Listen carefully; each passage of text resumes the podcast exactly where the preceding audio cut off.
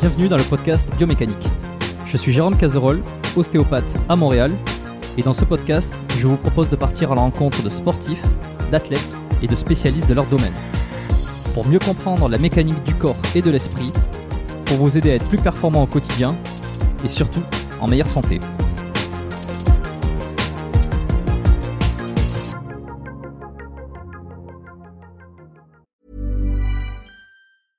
Selling a little or a lot? Shopify helps you do your thing however you cha-ching. Shopify is the global commerce platform that helps you sell at every stage of your business. From the launch your online shop stage to the first real life store stage, all the way to the did we just hit a million orders stage. Shopify is there to help you grow. Shopify helps you turn browsers into buyers with the internet's best converting checkout. 36% better on average compared to other leading commerce platforms because businesses that grow grow with Shopify. Get a $1 per month trial period at shopify.com/work. shopify.com/work. Yes. Le clap de, le clap de début est parti, on, on est lancé. Donc euh, bonjour, bienvenue à tous sur le podcast Biomécanique. Bonjour Jérôme, ravi de t'accueillir sur ce podcast. Bonjour euh, Jérôme et bonjour à tous. Alors, on a le même prénom, donc ça fait plaisir. Euh, et au-delà de ça, tu m'as contacté. Euh... Alors, c'est pour ça que je vais faire une petite mise à jour parce que je, je t'en ai pas parlé tout à l'heure, mais je pense que je te l'avais dit la dernière fois quand c'était eu au téléphone. Euh, c'est que je reçois pas mal de demandes. De recommandations, des gens qui m'envoient des, des, liens ou qui m'envoient des, personnalités, c'est pour euh, pour le podcast, des recommandations d'invités. Euh, J'ai de temps en temps des personnes qui viennent me voir directement en, faisant comme des candidatures spontanées, euh, qui aimeraient passer sur le podcast ou en tout cas, enfin pas qui aimeraient passer sur le podcast, mais si un petit peu quand même. Et j'en prends que très rarement parce que j'ai beaucoup, enfin j'ai pas mal d'invités, j'ai une liste qui est assez assez conséquente. Euh, et puis je peux pas prendre tout le monde non plus. Donc euh, alors si vous avez envie de m'envoyer votre candidature, vous pouvez. Mais il y a peu de chances que j'y réponde. Et en général, j'ai pas trop le temps. Mais euh, mais ça m'arrive de temps en temps quand j'ai quand j'ai une quand j'ai une pas, une connexion, mais quand j'ai il y a un truc vraiment je me dis putain c'est c'est vraiment intéressant. Euh, et, et ça a été ton cas euh, lorsque tu m'as écrit puisque euh, alors t'as écouté les podcasts, tu m'as dit que t'étais euh, plutôt branché sur les podcasts sur les, forces spéciales. Ouais, c'est ça parce que euh, bah, j'ai été euh, j'étais fusilier commando de l'air, tu sais, pendant six ans, début de ma carrière Mm. militaire. Et donc euh, voilà, euh, quand je suis rentré dans cette spécialité, moi j'aspirais à devenir euh, voilà force spéciale. Et donc j'ai Mm. des connexions avec certaines personnes que tu as pu recevoir. Ok. Et donc tu m'as écrit comme ça en me disant ben voilà euh, ravi de, de, de pouvoir échanger. Et puis ensuite on a échangé un peu plus et euh, je t'ai demandé si tu pouvais m'en dire un peu plus sur ton euh, sur ton parcours. Et Mhm. puis euh, et puis je me suis dit ben on va faire un épisode euh, parce qu'il y a quand même pas mal de choses à dire. En plus je t'ai dit là avant de démarrer euh, qu'on me reproche régulièrement de pas faire assez d'épisodes sur le, la préparation mentale, un peu l'esprit. C'est vrai que je navigue pas mal sur soit sur des parcours euh, d'athlètes, soit sur euh, sur un peu l'entraînement, le, fonctionnel, le comprendre un peu le, le, le corps aussi et, Mhm. euh, et la thérapie. Un peu moins sur la préparation mentale, donc on va y venir, ça va être l'occasion d'en parler aujourd'hui, tu vois. Je vais te laisser te présenter euh, pour démarrer convenablement cet épisode. Eh ben écoute, je m'appelle Jérôme, j'ai euh, 41 ans bientôt. Je suis heureux papa de trois enfants, trois petites filles. Je suis marié et je vis actuellement sur l'île de la Réunion. Bon, t'es plutôt pas mal. Alors, comment, alors commando de l'air, tu- parce que si tu veux, t'as un parcours assez. Euh, quand, Ouais, c'est alors, totalement repris un peu atypique, truc. Totalement atypique. cool. J'ai- J'ai j'ai rien de conventionnel, on va dire. Ah bah, c'est ça qui est bien, moi c'est- j'apprécie ça. Donc est-ce que euh, tu peux me faire un petit résumé très rapide euh, de, de ce que tu as fait, juste pour qu'on pose les bases et ensuite on reviendra un petit peu sur, sur certaines parties. Un ouais. résumé, quel est ton parcours là-dedans dans les forces, euh, dans les forces armées? Alors, et la très rapidement, hein, très rapidement. Donc, euh, euh, je vais la faire courte. Euh, donc, euh, j'ai eu un BEP, donc euh, au lycée technique, quelque chose qui me correspondait euh, vraiment pas du tout. Euh, j'ai été élevé par, enfin, au début de mon enfance, par mes grands-parents et, me- et mon grand-père en fait faisait partie des forces militaires pendant la guerre 39-45. Donc, si tu veux, j'ai toujours eu un peu cette connexion avec l'armée. Et étant en échec scolaire, euh, viré de mon lycée euh, et ayant une base aérienne euh, au sein de ma ville, voilà, j'ai Mm. décidé de, me- de m'engager dans l'armée de l'air.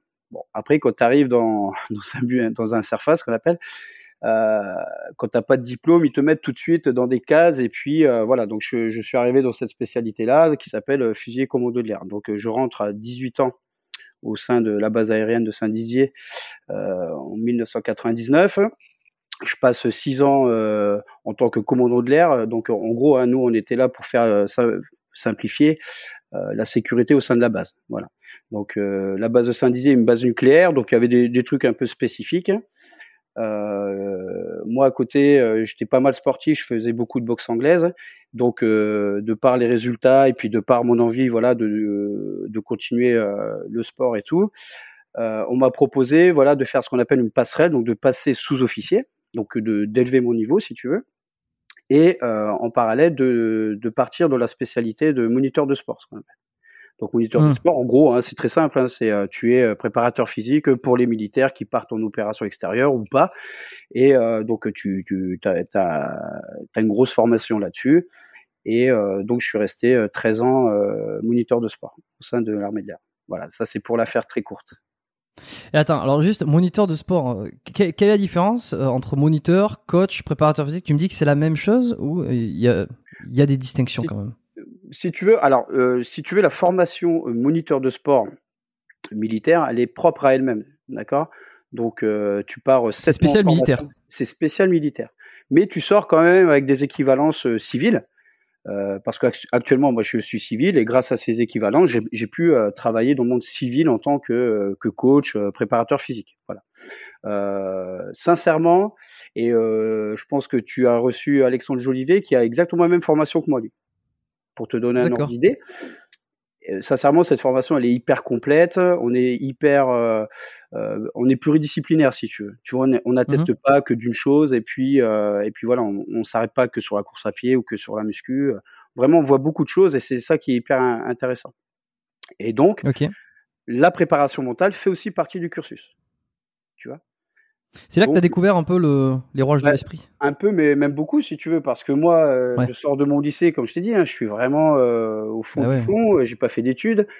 Euh, voilà, j'étais j'étais dans mon truc, j'étais dans mon truc, et il, a fallu que je reprenne les études, si tu veux, à 26 ans pour moi. Mais vraiment mmh. de bout en blanc. Donc, donc c'est ça qui est super intéressant. Et puis, tu rencontres des personnes et tu arrives à des moments qui, qui sont bons pour toi.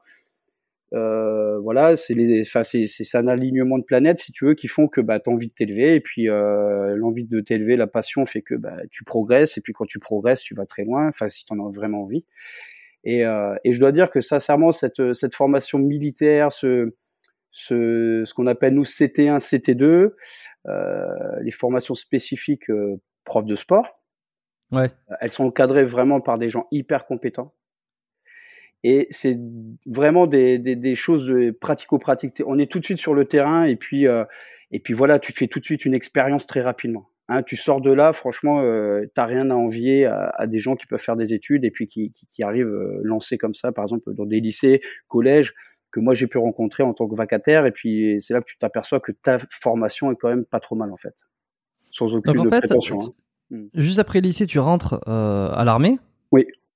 C'est ça. Donc 18 ans, 17, 18 ans. Voilà, 17, 18 ans. Euh, euh, vraiment, je Et jusqu'à 20. Excuse-moi, juste jusqu'à 26 ans, tu fais, tu c'est à 26 ans que tu commences à, voilà, si à tu faire veux, euh, moniteur de sport. C'est ça. Donc, euh, si tu veux, je rentre commando de l'air, donc euh, cursus classique. Hein, tu fais tes classes comme tout le monde. Là, c'était six semaines pour faire euh, formation initiale, donc tu vois, marcher au pas, euh, t'habiller correctement, enfin bref, toutes les règles euh, basiques, on va dire. Et après, j'ai eu trois mois de spé pour être commando de l'air. Donc là, si tu veux, bah voilà, tu, tu as amené à partir en opération extérieure, tu as amené à, faire des choses sympas, tu sais, des stages, des trucs vraiment qui sortent du, commun et qui moi m'excitaient quoi, vraiment beaucoup. C'était, attends, c'était, tu dois le connaître, Teddy Palassi qui était au commando de l'air aussi? Alors lui, il était dans la marine. Donc lui, il était commando marine. Donc lui, c'est les forces spéciales de la marine. C'est quelqu'un, moi, que bah, tu vois. Ouais, je confonds. À chaque fois, je confonds. Ouais. Parce qu'il était parachutiste et alors dans ma tête, oui, mais des, des mauvais liens. Les, les, gars comme ça, si tu veux, ils font, ils font beaucoup de choses. Et hum. euh, voilà, lui, il était force spéciale. Donc, si tu veux, à la base, je pense qu'il a eu le même cursus, mais dans la marine. Puis après, voilà, il s'est engagé dans les forces spéciales de par ses compétences et de par euh, voilà son évolution. Et alors, ça a été galère un peu de rentrer dans les euh, commandos de l'air? Alors, franchement, euh, si tu veux, euh, il fallait de l'effectif, comme on dit, tu sais. Donc, c'est pas qu'ils prennent tout le monde, mais euh, mais il faut pas se mentir. Il y a pas, il y a, en fait, ils te prennent de manière brute et après ils te polish.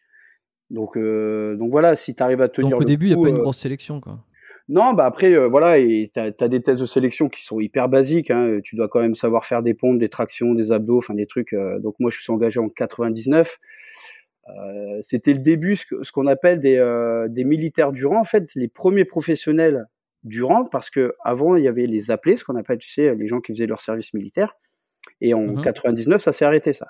Donc du coup, ça s'est professionnalisé et donc il leur, il leur fallait des effectifs. Donc ils prenaient beaucoup de jeunes comme moi, tu vois, qui sortaient des écoles, etc. Euh, alors pas des grandes écoles, mais de l'école tout simplement.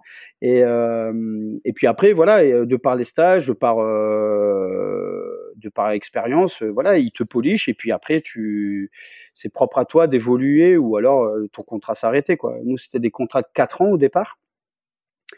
Donc, euh, donc voilà, moi j'ai reconduit euh, mon premier contrat tout de suite et puis après, ben, j'ai passé un niveau supérieur pour devenir sous-officier, ce qu'on appelle. Ok, et alors juste, euh, est-ce qu'on peut aussi faire une petite distinction? Ça, ça a m'aidé parce que mmh. euh, commando de l'air, après, on a l'impression que c'est les forces spéciales. Alors, les commandos de l'air, c'est les forces spéciales, et moi j'étais fusillé commando de l'air. Donc, si tu veux, c'est le palier en dessous. C'est le palier en dessous, c'est-à-dire que tu as, une, on va dire, une formation commune, tu vois. Tu deviens fusillé commando de l'air juste après ta formation. D'accord? Tu peux pas devenir force spéciale en sortant de, si tu veux, de, de tes classes. Ce serait pas, ce serait pas rationnel. Si tu, tu sais pas encore tenir ton FAMAS, que tu es déjà, euh, voilà. Hmm. Donc en gros, alors avant, hein, avant, il fallait passer, euh, pour ma part, je crois que c'était deux, deux ans minimum au sein des fusils commandos de l'air, avant de pouvoir postuler dans les forces spéciales, notamment le CPA 10 CP, et, et, voilà. Pour moi, l'armée de l'air. Donc, euh, donc voilà, moi c'était un objectif que j'avais évidemment. Et euh, de par ça, euh, on avait on avait pas mal de pas mal de stages à valider, on avait pas mal d'opérations extérieures à effectuer. Tu vois, tu peux pas tu peux pas arriver et puis dire bah moi je veux faire partie des forces spéciales et tout va bien quoi. Ouais, tu m'étonnes, ouais. Et alors, est-ce que euh, quelle été la suite là? Parce que t'as pas voulu rentrer dans les forces spéciales. Euh, alors, tu... quelles étaient tes ambitions? Alors j'ai pas voulu rentrer, euh, si évidemment, parce que euh, moi mon comment?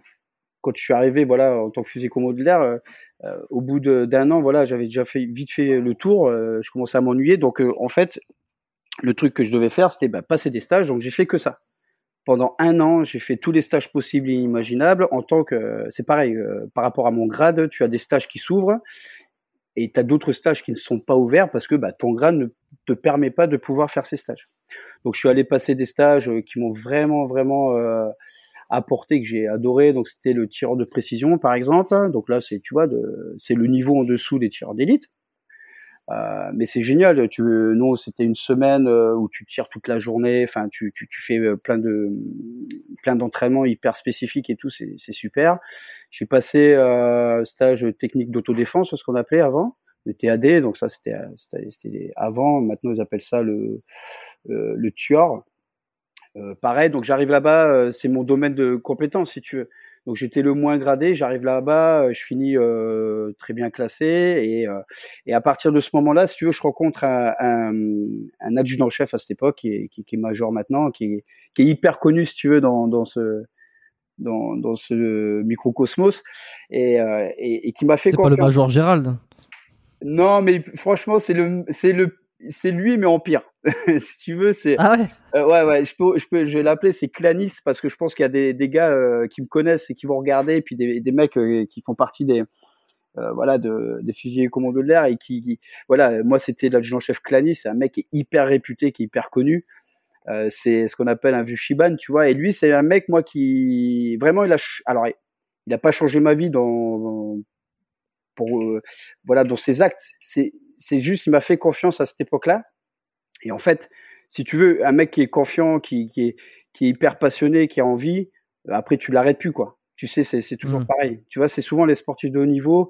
Peut-être on en reparlera après, mais ils ont tous le même euh, mindset. Tu vois, c'est euh, ils savent, voilà, ils ont juste, voilà, c'est des tueurs. Et à partir de là, moi, ce mec-là, il a fait des pieds et des mains, si tu veux, pour me garder au sein de la formation, donc euh, ce qu'on appelait le l'FK. Il a fait des pieds et des mains pour me garder en tant que formateur.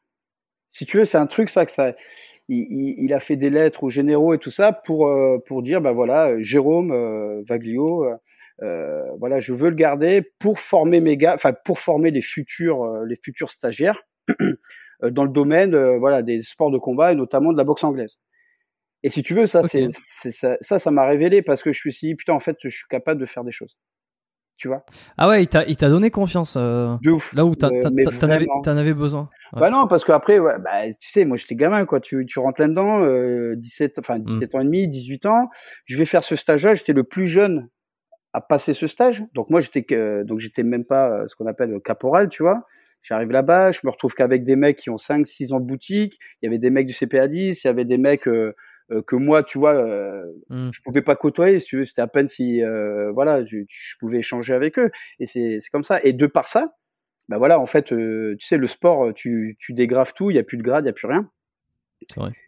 Et ça m'a permis de me révéler, on va dire. Et ce gars-là, franchement, à chaque fois que je peux échanger avec lui, enfin, ça fait ça fait très longtemps que je peux échanger avec lui, mais je, je pourrais jamais le remercier euh, assez, si tu veux, tu vois. Même si lui, pour lui, c'est hyper subjectif. Mais mmh. euh, c'est le mec euh, à la base qui m'a dit, ben, ok, en fait, tu, je suis capable de faire des trucs. Et à partir de ce moment-là, je me suis mis en mode feu, quoi. En mode tueur. En mode tueur. Ouais, c'est marrant, tu vois. Voilà, il faut rester relatif, mais ouais, on va dire que ça m'a, ça a été un tournant. Comme d'autres, hein, après, on, on, y reviendra peut-être, mais enfin, moi, je, je crois à ça en fait. Tu sais, les euh, tu croises des personnes, euh, tu arrives au bon moment, au bon endroit, et, en fait, ta, ta, vie, elle change, en fait. Et, mmh. euh, je suis assez d'accord avec ça aussi. C'est ce qui s'est passé pour moi, en fait. Mmh. Voilà.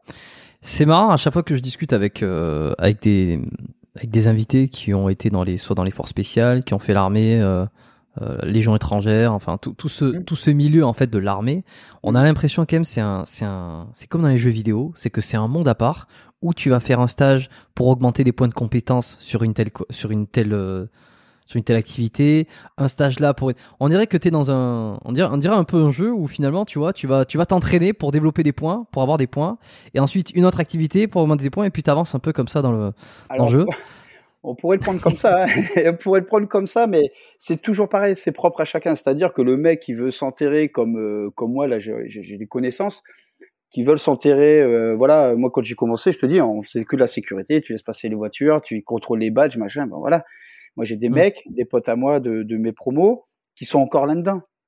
Et ils sont pas allés faire de stage. Bon, ok, ils ont fait deux trois. Ok, donc t'es pas. Oui, oui c'est ça. C'est vraiment individuel. Chacun, si tu veux. Moi, mmh. au bout d'un an, je tournais déjà en rond, quoi. Euh, faire de la sécu euh, sur une base que tu connais par cœur, enfin avec des gens que tu connais par cœur, enfin voilà, il n'y a pas de Enfin, moi, ça m'excitait pas en tout cas. Donc, euh, mmh. dès qu'il y avait une, une OPEX, ce qu'on appelle une opération extérieure, je partais. Dès qu'il y avait un stage, j'étais le premier à vouloir partir. Dès qu'il y avait du plastron, euh, c'est-à-dire aller aider des. Par exemple, j'ai pu faire une mission avec des gars du CPA 10 en fait qui faisaient leur leur stage beluga, donc leur dernier stage, avant de devenir force spéciale. Donc il faut des plastrons, ce qu'on appelle des mecs qui jouent un peu à la guerre contre eux, etc. Bah, moi j'étais le premier à vouloir partir, tu vois. Mmh. J'avais pas l'opportunité encore de passer les, les tests pour les, les, forces. Donc moi, dès que je pouvais essayer de, de bouger de, de, la base où j'étais, euh, j'étais le premier à vouloir partir. Voilà. Mmh. Ouais, je vois. Mais c'est quand même un monde, hein, un, monde où, les, les, possibilités sont. C'est un monde à part. Oui. Euh... Alors regarde, moi je suis franchement, bah, on verra peut-être euh, au fur et à mesure. Je suis, je suis totalement le prototype du gars qui est parti du, du plus bactère. Et, et puis après, bah, enfin, en tout cas, j'ai fait ma performance à moi et je me suis régalé. Moi, je suis allé, euh, voilà. Et alors, attends, alors pour, pour ça, euh, qu'est-ce qui fait Parce que là, il te donne, ce major te donne l'occasion de, euh, de euh, c'est pas coacher quoi d'encadrer euh, les, des cours de, de boxe c'est ça? T'as pas de pas de diplôme t'as rien à ce moment-là? Si si j'avais déjà passé mon diplôme alors j'avais un brevet fédéral tu vois donc un initiateur 1 en boxe anglaise bon moi j'ai toujours baigné là-dedans hein. tu sais la famille je boxais encore à l'époque en compète donc j'étais à fond là-dedans enfin j'étais je suis dingue de ce sport c'est vraiment dans mes veines on va dire et donc, quand j'ai eu cette opportunité-là de, de pouvoir peut-être représenter ça, euh, bah, j'ai tout donné, quoi. Et donc ce major, enfin à l'époque il était adjudant-chef, mais il a tout fait pour que je puisse intégrer l'équipe pédagogique. Donc il voulait m'envoyer en formation et tout. Donc pour moi ça pouvait être un tremplin extraordinaire si tu veux. Mmh. Et, et, du coup, le fait que je sois très très peu gradé à cette époque-là, euh, il y a eu un veto de, de dirigeants, on va dire. Dirigeants parce que ben, tu vois, tu, tu, tu as euh, là à l'époque c'était un colonel puis après un général qui avait pris le dossier en, en, en main et qui, qui avait refusé qu'un caporal euh, puisse donner des cours, euh, tu sais, à des à des gens beaucoup plus gradés que lui. Alors après, mmh c'est devenu, si tu veux, c'est devenu conventionnel parce que tu t'aperçois qu'en fait les grades on s'en fout, c'est la compétence qui fonctionne. Mais là, bon, euh, là on était encore dans un, un système, euh, comme je t'ai dit, hein, euh, ça se professionnalisait juste à peine, ça faisait deux trois ans. Euh, on voyait d'un mauvais œil qu'un mec qui, est qui soit là depuis trois ans euh, puisse donner des cours à, à, des gars qui sont là depuis 10-15 ans. C'est que de la jalousie, etc. Enfin, voilà. Donc il y a eu, voilà, il y a eu pas mal d'échanges. Enfin, moi j'étais, j'étais hyper motivé pour partir dans, dans ce process-là. Euh, et puis euh, et puis voilà, je voyais déjà une évolution de, de ma carrière et, et, et, puis pouvoir augmenter mes compétences tout simplement, ce que j'avais jamais fait auparavant dans l'école ou, ou ailleurs. Okay. Et donc, euh, et alors moniteur de sport, c'est là que tu t'orientes. Donc là, bah après là, voilà, je fais donc six ans et demi, six ans et demi dans, en tant que fusilier commando.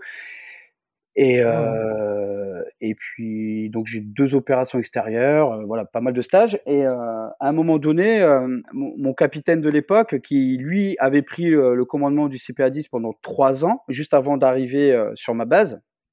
Donc quelqu'un qui est hyper connu, réputé, et puis là qui est reparti dans les forces spéciales actuellement. voilà, connu, il réputé. De, de qui? Est-ce que tu as le droit de donner son nom? Ouais, non, je vais, je vais peut-être pas, je vais peut-être pas mentionner parce que bah là, voilà il est dans les hautes instances maintenant, mais euh, voilà, c'était mon, enfin, mon capitaine à l'époque, et puis voilà, il avait, il, avait vu un espèce de potentiel. Et donc, il m'avait dit, écoute, je veux que tu intègres, euh, enfin, j'aimerais que tu intègres les, voilà, le CPA10, c'est fait pour toi, etc. Donc, je t'envoie en mission à, à, Dakar, à l'époque, au Sénégal. Et, euh, et, voilà, pour aller te préparer, etc. Et en même temps, et en même temps, euh, il y a un message qui sort avec une, deux, enfin une, une prospection, ce qu'on appelle, où euh, chacun peut peut faire la demande des, des futures fonctions qu'il veut faire. Et là, je, je, vois en fait moniteur de sport. Tu vois, je vois la, la, la, la, qualité de moniteur de sport où il y a, il y a des postes et des places. D'accord? Donc je pars à Dakar. Ouais. C'est un peu le, le, choix. Je pars à Dakar et, je, et, puis je me prépare et tout. Et, et euh, arrivé à Dakar, au bout de trois semaines, on me dit bah écoute, si tu veux passer le concours de moniteur de sport, il faut que tu reviennes en métropole et que tu viennes passer le concours, c'est maintenant. Donc j'ai pas eu le temps de me préparer ni quoi que ce soit, si tu veux. Enfin, ouais. même si alors le... Ouais. Et donc j'ai fait pareil des pieds des mains grâce à ce capitaine-là. Tu vois, quand je te dis que les gens peuvent changer ta vie, il fait euh, parce que moi j'étais en opération extérieure, ça n'existe pas qu'en fait on te rapatrie pour que tu ailles faire un petit stage ou euh, ou, ou, un oui, concours. Un diplôme. Tu, voilà ou des et donc du coup ce capitaine-là fait en sorte que je puisse revenir et je le remercierai jamais assez évidemment. Je reviens et je vais passer ce concours de moniteur de sport, mais franchement j'y vais un peu la fleur au fusil. tu sais, voilà, pas d'entraînement, je, je savais pas trop ce qu'il y avait à faire et tout. J'ai vraiment, c'était le message qui venait de sortir. Donc je passe ce, ce concours, on était 50 et euh, que des, des, jeunes qui sortent d'école euh, STAPS, licence, donc les mecs, euh, tu vois, futés comme des balles, des triathlètes, ouais, ouais, ouais, du rugbyman. Moi, j'arrive, je sors de, de, mon transal, ça faisait deux heures que j'avais atterri. voilà, je savais pas trop, voilà, comment aborder les choses et tout. Et bon, tu tu t'étais renseigné, je sais pas, sur les épreuves, oui. sur ce qu'ils te demandaient. Euh... Je renseigne toujours, mais euh, je veux dire entre euh, la théorie puis la pratique, si tu veux, du quintuple bon, par exemple, j'avais jamais fait moi. Tu vois? Quoi Du quintuple bon. Il y avait ça euh, dans les tests. Du quintuple bon. C'est voilà, quoi Ça cinq, cinq fois d'affilée? C'est ça, cinq sauts, voilà, puis alterné. Il y avait ça, du grimpé de corde. Bon, ça on en bouffait, donc il n'y a pas de souci. Il y avait un Cooper. Donc moi, Cooper, courir sur une piste, pas trop, tu vois mettre des baskets, faire de la VMA, etc. À cette époque-là, moi, c'était pas du tout euh, dans mes dans, les, les, les, trucs, les trucs d'endurance. Ouais, voilà, moi, c'était plus, euh, voilà, tu vas, tu vas crapahuter dans la montagne, euh, enfin, ou dans les bois, enfin, voilà. Et donc, bon, bref, voilà, j'y vais la faire au fusil, puis au final, je m'en sors pas trop mal et, et je, je, suis dans les effectifs de, de, réussite en fait.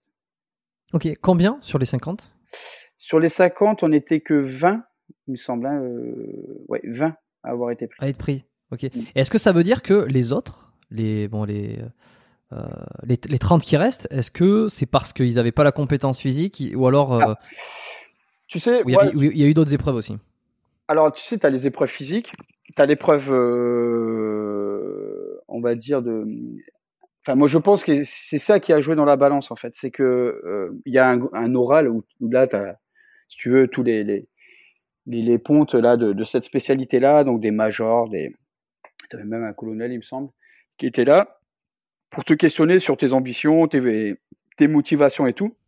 Et je pense que c'est là où j'ai fait la diff, en fait parce que foncièrement sur les épreuves physiques, il y avait, euh, j'étais moyen bon partout, tu vois, enfin moyen, tu vois, partout, et euh, je me débrouillais un peu, et, mmh. mais il y avait beaucoup plus fort que moi, si tu veux.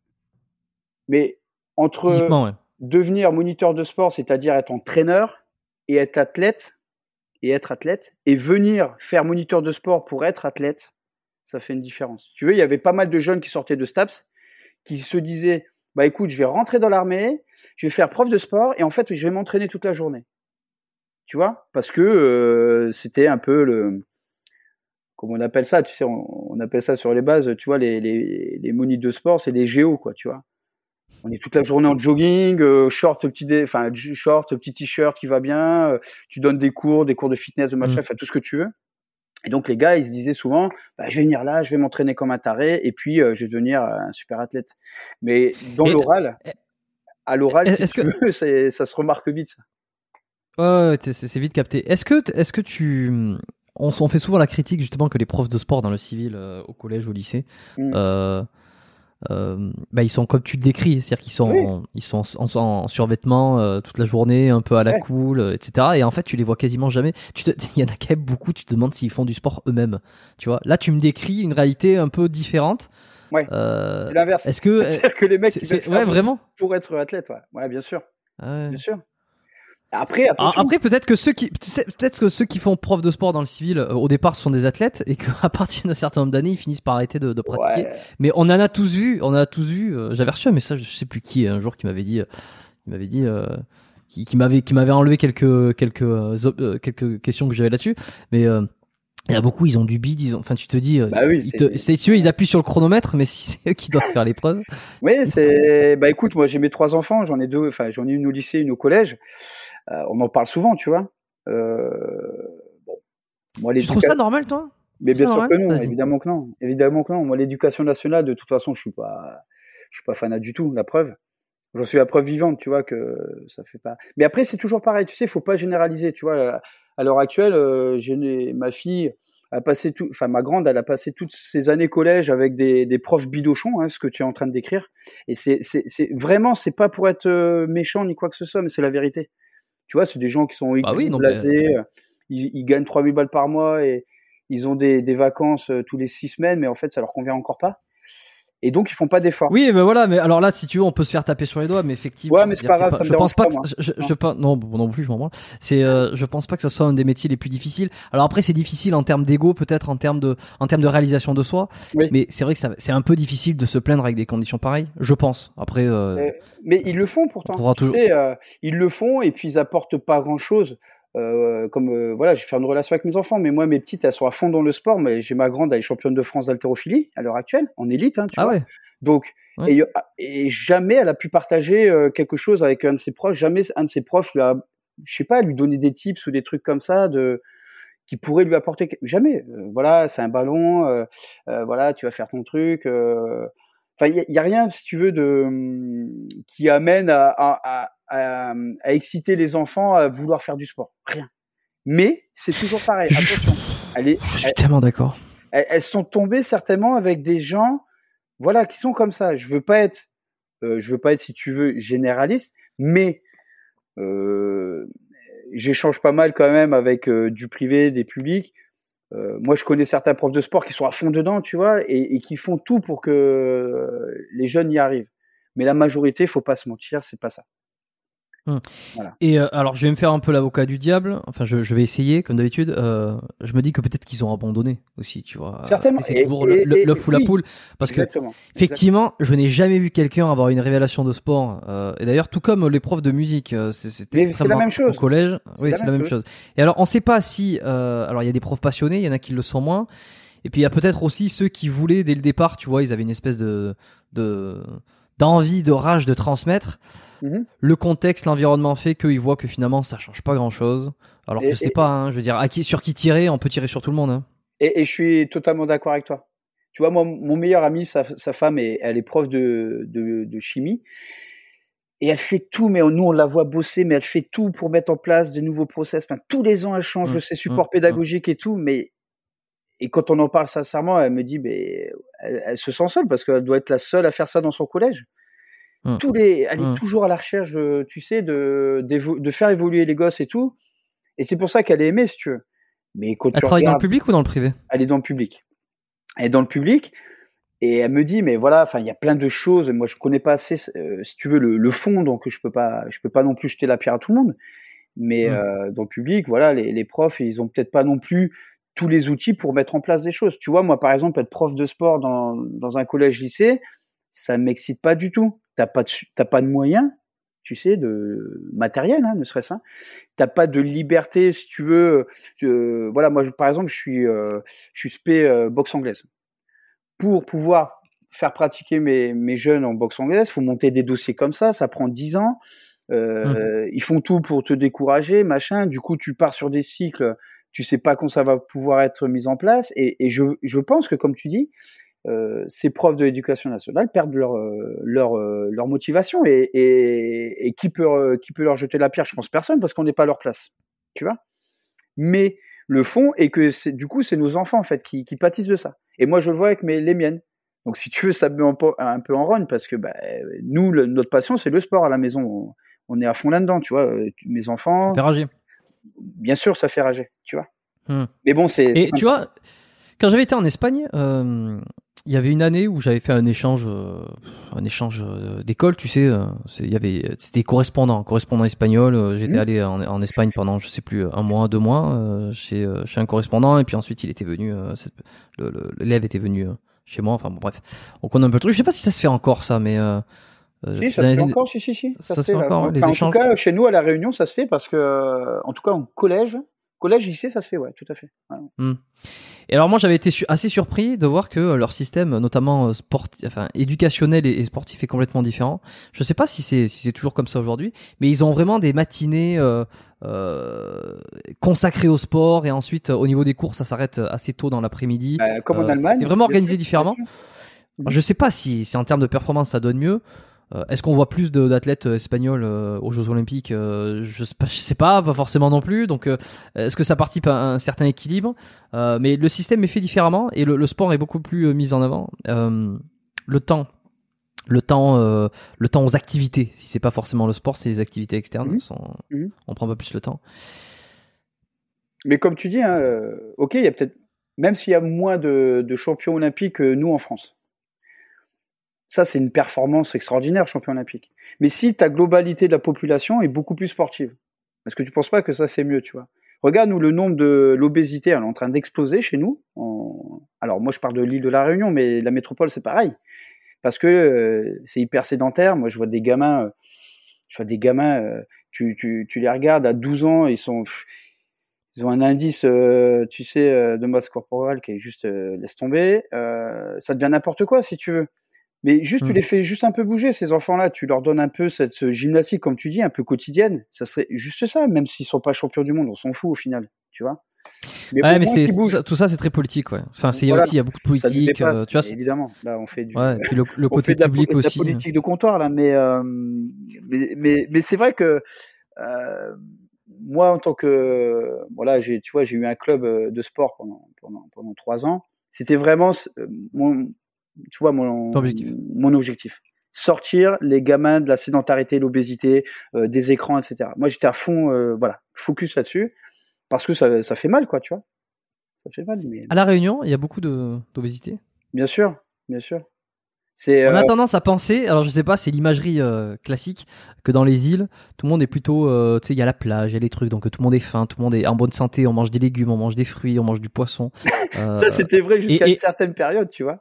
Et, et j'avais un pote qui était, j'avais, j'avais un collègue euh, qui était à Tahiti, euh, enfin Oui. qui était, qui venait de Tahiti, qui est reparti à Tahiti. C'était un, un collègue de promotion, euh, un, un ami, qui est euh, Thomas Desroux d'ailleurs. C'est, il, il est passé dans, dans le podcast il y a très très longtemps. Euh, on avait enregistré un épisode sur sur l'ostéo. Et, euh, et et lui, il me disait justement que, alors on a l'image de, des Tahitiennes euh, très fines, par exemple, si c'est pour parler que des filles, euh, les mecs aussi.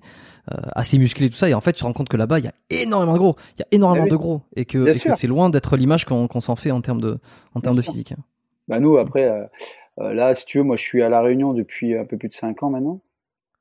Euh, en 5 ans, on a vu euh, Burger King arriver, on a vu KFC qui vient d'arriver. Mais les gens, ils sont tarés avec ça ici. C'est, t'as des queues monstres, t'attends une heure pour manger. Enfin bref, voilà. Et puis, euh, tu sais, les sodas ici, c'est du, sucre plus plus plus. Tu sais qu'ils rajoutent euh, du sucre par rapport à ce qui se fait en métropole, par exemple, dans, dans des sodas, etc. Eh, pour quelle raison? Parce que c'est euh, le conditionnement qui est comme ça. Après, comme je, euh, comme on disait, voilà, je vais pas rentrer dans la politique euh, politicienne qui sert à rien, mais mais voilà, il y a, il y a des choses qui se font et t'as des t'as des, des des shit mills partout en fait maintenant.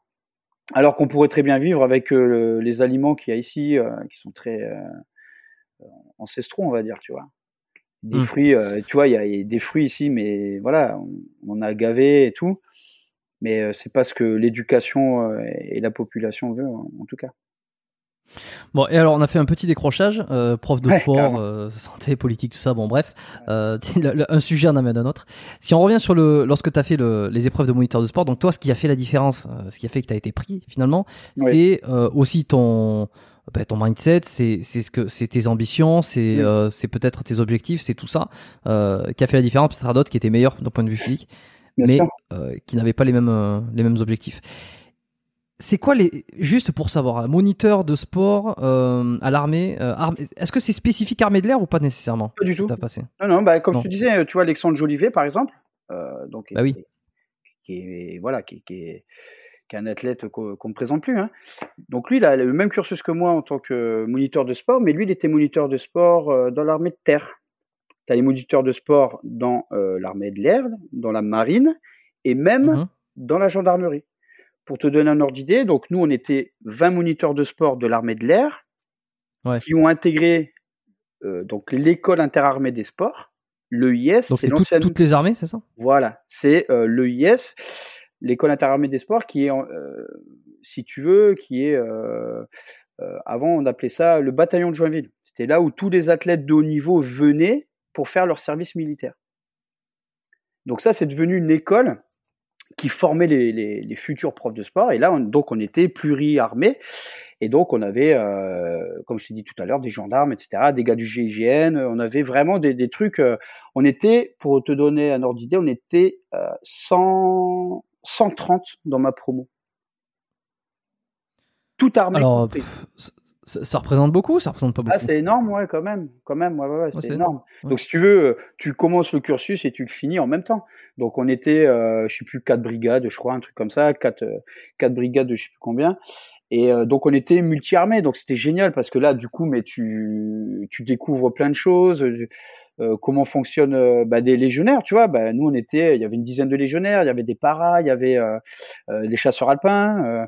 Il y avait euh, bah, des gendarmes, des gars du GIGN, ou il y avait, euh, enfin c'était super quoi. Franchement, euh, ce, ce mélange là où Mhm. chacun apporte un petit peu sa pierre parce qu'on a tous des, des spécificités diffé- différentes. Tu vois, les légios, enfin les légionnaires quand ils te prenaient la, la brigade euh, en main, tu vois, c'était, bah, voilà, ça t'apporte euh, tout, tout le monde s'apporte quelque chose.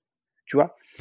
Et co- comment, comment ils font à l'armée pour gérer l'offre et la demande Parce que là, tu me dis 130, c'est beaucoup euh, dans la promotion. Donc, c'est euh, une centaine, j'imagine, c'était une centaine par, par promotion, donc par année, s'il y a une Mhm. promotion par année. Ouais, c'est ça. Comment, euh, sachant que là, on rentre un peu plus dans l'économie aussi, un peu la politique, euh, d'une certaine manière, comment gérer à distance? Parce qu'on voit bien que euh, des promotions, quand il y a beaucoup dans les promotions, en fait, ça, touche ou ça change euh, le paysage de l'offre et de la demande dans les années qui suivent. Je vais Mhm. prendre un exemple, c'est que pendant des années, euh, il y avait trop, de- enfin, il y avait trop de médecins, il y avait suffisamment de médecins, ils ont réduit le numerus clausus euh, pour, pour, pour, le, pour les concours de médecine. Euh, parce qu'apparemment il devait y avoir beaucoup de demandes, donc euh, il y avait peu de peu de personnes qui étaient euh, qui, qui rentraient dans le concours, enfin qui réussissaient leur concours et euh, qui qui rentraient pour faire des études de médecine et pour devenir médecin. Bon, aujourd'hui, on est dans une pénurie absolue où on dit on a fermé les numerus clausus, on, a réduit les effectifs au maximum. Donc aujourd'hui, ce qui se passe, ben, c'est qu'il y a quasiment plus de médecins. Euh, la plupart des médecins, ils sont dans les métropoles. Euh, en campagne, il n'y a plus de médecins, c'est une catastrophe, etc., etc. Donc il faut réouvrir les numérus, il faut, il faut augmenter euh, tout ça, et puis il faut trouver un moyen de répartir mieux les médecins dans la population. Là, dans l'armée, est-ce que c'est le même principe? Est-ce que et à quel point ça jauge à distance de il y en aura assez, il y en aura pas assez, on ouvre un peu plus, on enlève un peu, tu vois? Bah, si tu veux, c'est euh, donc là, bah, après, ça, ça se passe euh, un petit peu dans, dans, dans les hautes sphères du recrutement. C'est-à-dire qu'on qu'on estime, par exemple, des bases aériennes. Il y en a euh, à l'époque, euh, voilà, on était euh, à peu près une trentaine de bases aériennes, il me semble. Dans chaque base aérienne, tu vois, il te faut des moniteurs de sport, comme il te faut des mécaniciens, comme il te faut des pilotes de chasse, comme il te faut euh, euh, des ravitailleurs, il te faut de, la restauration. Donc, euh, si tu veux, c'est tout un ensemble, c'est un microcosmos où tu as des pompiers, tu as, des gendarmes de l'air, enfin, je veux dire, toutes les spécialités sont, sont dedans. Tu vois, tu as des cuisiniers, tu as tout ça, quoi. Donc, si tu veux, il y a une espèce d'audit, on se dit, voilà, euh, par exemple, moi où j'étais, euh, Colmar, euh, pour ma première base, à Colmar, il y avait 2000, euh, il y avait 2000 militaires, il fallait donc au minimum 4 moniteurs de sport au sein de cette base. Ok, donc quatre moniteurs de sport. Puis après, tu as, ce jeu de, des- des mutations aussi, parce que tu fais pas toute ta carrière euh, au même endroit quand tu es militaire. Ça n'existe pas, ça. Donc Mhm. voilà, c'est un peu le jeu des chaises musicales. On se dit, bah écoute, il y a eu tant de départs à la retraite, il va falloir recruter tant de jeunes. Euh, tu as tant de, de gars qui vont passer euh, le BS, ce qu'on appelle le brevet supérieur. Donc il va falloir venir remettre des brevets élémentaires. Enfin, tu vois, c'est tout un, c'est du, du RH hein, si tu si tu regardes comme ça. Et ça se fait certainement un peu plus facilement que pour les médecins. Euh, faut pas se mentir. Moi, il y a eu, euh, tu vois, nous, on a eu des promos de 20 et puis euh, des années où il y a eu que 3-4 moniteurs de sport qui sont rentrés au sein de l'EIS, tu vois. Et euh, D'accord, en fait, ils jugent un peu chaque année Ouais, en ça. fonction de la demande. Ouais, Ouais. Est-ce que c'est possible que d'une année sur l'autre, ou alors, euh, je sais pas, à distance de 2-3 ans, Mhm. les esti- certaines estimations étaient mauvaises, et par exemple, tu te retrouves avec un diplôme de moniteur de sport euh, dans un dans un environnement où on n'a plus besoin de moniteur de sport, où tous les postes sont remplis en quelque en quelque sorte, et que l'estimation elle était un peu haute. euh, sur les années précédentes et que finalement il y en a assez et tu te retrouves euh, euh, bah, sans activité. Bah, en fait, possible, ça? euh, alors nous, dans l'armée de l'air, c'était pas possible ça. Euh, ça. Ça parlait de ça, mais il faut savoir que euh, dans l'armée de l'air, par exemple, moniteur de sport, c'est une spécialité spécifique à part entière. Tu es moniteur de sport et rien d'autre. Ok? Quand tu vas euh, dans la marine ou dans la gendarmerie, ou même dans l'armée de terre, un légionnaire par exemple, il est combattant avec une option moniteur de sport. Un gendarme, il est gendarme avec l'option moniteur de sport. C'est-à-dire que c'est pas sa, c'est pas sa spécialité primaire. C'est-à-dire qu'il n'est pas prof de sport au sein d'une gendarmerie, par exemple. Il est gendarme plus prof de sport. Il a les compétences pour pouvoir gérer un groupe euh, au niveau du sport. En légion légion étrangère, là, c'est la même chose? C'est, pareil. C'est des Voilà. combattants, c'est- des, des, des. C'est Major Gérald. C'est le Major Gérald. Exactement. Et ben, le Voilà, Major Gérald c'est ce qu'il a me même- ce a me le même voilà. cursus que moi, lui. Tu vois, il est passé par la Voilà. même école que moi, certainement un peu plus tôt que moi, ça c'est sûr. Et mais euh, lui, c'est pareil. Euh, Bon, il a ton pas âge, hein pareil. Euh, je suis pas sûr. Non, non, je- je- Je suis hyper jeune. moi. il fait, il fait- il fait- Non, non, mais je veux dire parce qu'il fait jeune, c'est pour ça. C'est pour ça, c'est. Mais, mais l'idée, c'est ça en fait, c'est que eux, ils sont déjà euh, combattants, soldats, ce que tu veux, euh, avant d'être moniteur de sport. Et nous, dans l'armée d'air, c'est certainement pour ça que j'ai choisi cette option-là. On est prof de sport. Point barre. On peut être dé- déclassé parce que tu as une grosse blessure, machin, ou peu importe, un truc qui t'est arrivé. Il y en a eu hein, des déclassements. euh, voilà, t'as as le dos pété. Enfin voilà, il faut que, faut que tu fasses un autre, une autre spécialité. Mais dans l'armée d'air, ce qui est bien, c'est que tu es spécialiste et voilà, c'est tout. C'est-à-dire que là, tu, moi, tous les stages que j'ai fait après, etc., c'était vraiment pour euh, augmenter mes compétences en tant que moniteur de sport, prof de sport, ce que tu veux. Ouais, ouais. Et alors, pour quelle raison l'armée de l'air c'est comme ça et pas les autres? Ça, il faut, faut demander au grand chef. Ça, je peux pas te. Je sais pas pourquoi. Grand, chef, pas... grand chef, si tu m'écoutes. Euh, je sais pas pourquoi. Ils ont pas... Ouais, ils ont pas mutualisé bah ça. Ouais, c'est vrai que c'est pas. Tu vois, c'est pas, c'est pas. Je sais pas. Ça, je pourrais pas te, te répondre. T'avoue. Ok, bah, parce qu'a priori, si c'est moi, c'est les questions que je me pose. Si tu me dis euh, c'est pareil, c'est c'est il y a juste l'armée de l'air. Est-ce que pour pour quelle raison dans l'armée de l'air c'est comme ça et pas ailleurs? Mais nous, de l'armée d'air, on, passe un petit peu pour les, euh, pour les mecs, un peu les, les McFly, tu sais, un peu à la cool, tranquille, voilà, t'es spécialiste, machin. Tu vois, nous, dans l'armée d'air, c'est nous qui avons reçu, euh, on va dire, les, pas les premières femmes, mais par exemple, dans l'armée d'air, tu as un gros pourcentage de femmes militaires. Que tu n'auras pas, euh, enfin, un peu moins dans la marine beaucoup moins dans l'armée de terre. Bon, on n'en parle même pas dans la Légion, etc. Même dans la gendarmerie. Nous, si tu veux, le, le pourcentage, je pourrais pas te le donner parce que j'ai pas les, j'ai pas les chiffres, mais il y a beaucoup de filles ou femmes qui sont dans l'armée de l'air. Euh, les secrétaires, euh, euh, enfin, tu vois, il y a énormément de spécialités qui accueillent des femmes dans l'armée de l'air. Et franchement, si on fait la balance entre les deux, je pense que que, que, que l'armée de l'air, ouais, c'est équilibré. Mais est-ce que c'est parce que l'armée de l'air euh, décide de recruter plus de, plus de femmes, ouvre plus la porte, communique plus là-dessus Ou est-ce que c'est parce que ce sont les femmes qui sont naturellement, entre guillemets, attirées plus par cette. Euh, bah, je pense, voilà. Je pense qu'il y, y, a un peu des deux. Il y a un peu des deux. Dans le recrutement, si tu veux, dans l'armée de l'air, euh, ça fait peut-être un petit peu plus bling bling de, tu vois, de parler Rafale, Patrouille de France, machin. Ça fait, ça donne un peu plus envie, une image, je sais pas, un peu plus à la cool que le terrain, les chars. T'es pas en train de dire que les femmes sont attirées par le bling bling Non, je dis pas ça, jamais. Mais euh, mais on va dire qu'on on a une image un peu. je suis terrible. Là, Non non, mais c'est très bien. J'aime beaucoup. Voilà. Ok, bon, c'est intéressant. Euh, toi, tu trouves que c'est une bonne chose? Après, moi, mon opinion, euh, non, moi, tu sais, voir des filles ou des femmes, tu vois, dans, dans les forces, dans la gendarmerie, dans l'armée terre, moi, je pense sincèrement qu'elles ont entièrement leur place. Moi, je suis tombé sur des, des filles, même dans mon ancien SP, ou même dans l'aspect de moniteur de sport, qui, qui valent bien plus que, que d'autres, des gars, euh, dans, dans, la spécialité euh, physico-mondo ou dans la spécialité moniteur de sport. Euh, mais c'est toujours pareil, ça dépend sur qui tu tombes, ça dépend euh, le contexte. Ouais, ouais, voilà, quoi. Je, je, je, ça, ça moi, je suis pas, non, je suis pas le moi, moi, si la nana ou la femme, elle a vraiment euh, des grosses capacités, je vois pas pourquoi on pourrait, on, devrait refuser, euh, tu vois, de, l'engager ou quoi que ce soit. Alors qu'ils sont capables de faire le travail. Bien sûr. Moi, j'ai rencontré des filles, euh, tu vois, qui sont qui sont arrivées dans les premières à la Spartan Race. Tu vois ce que c'est là Tu vois, c'est des trucs assez, tu vois, assez péchus et tout, tu vois. Donc je vois pas et qui étaient militaires. Spartan Race. Ouais, c'est voilà, c'est un parcours d'obstacles si tu veux. Donc c'est des filles hyper agiles, euh, rustiques, euh, voilà, qui n'ont peur de rien, qui portent des poids, donc elles, ont totalement leur place.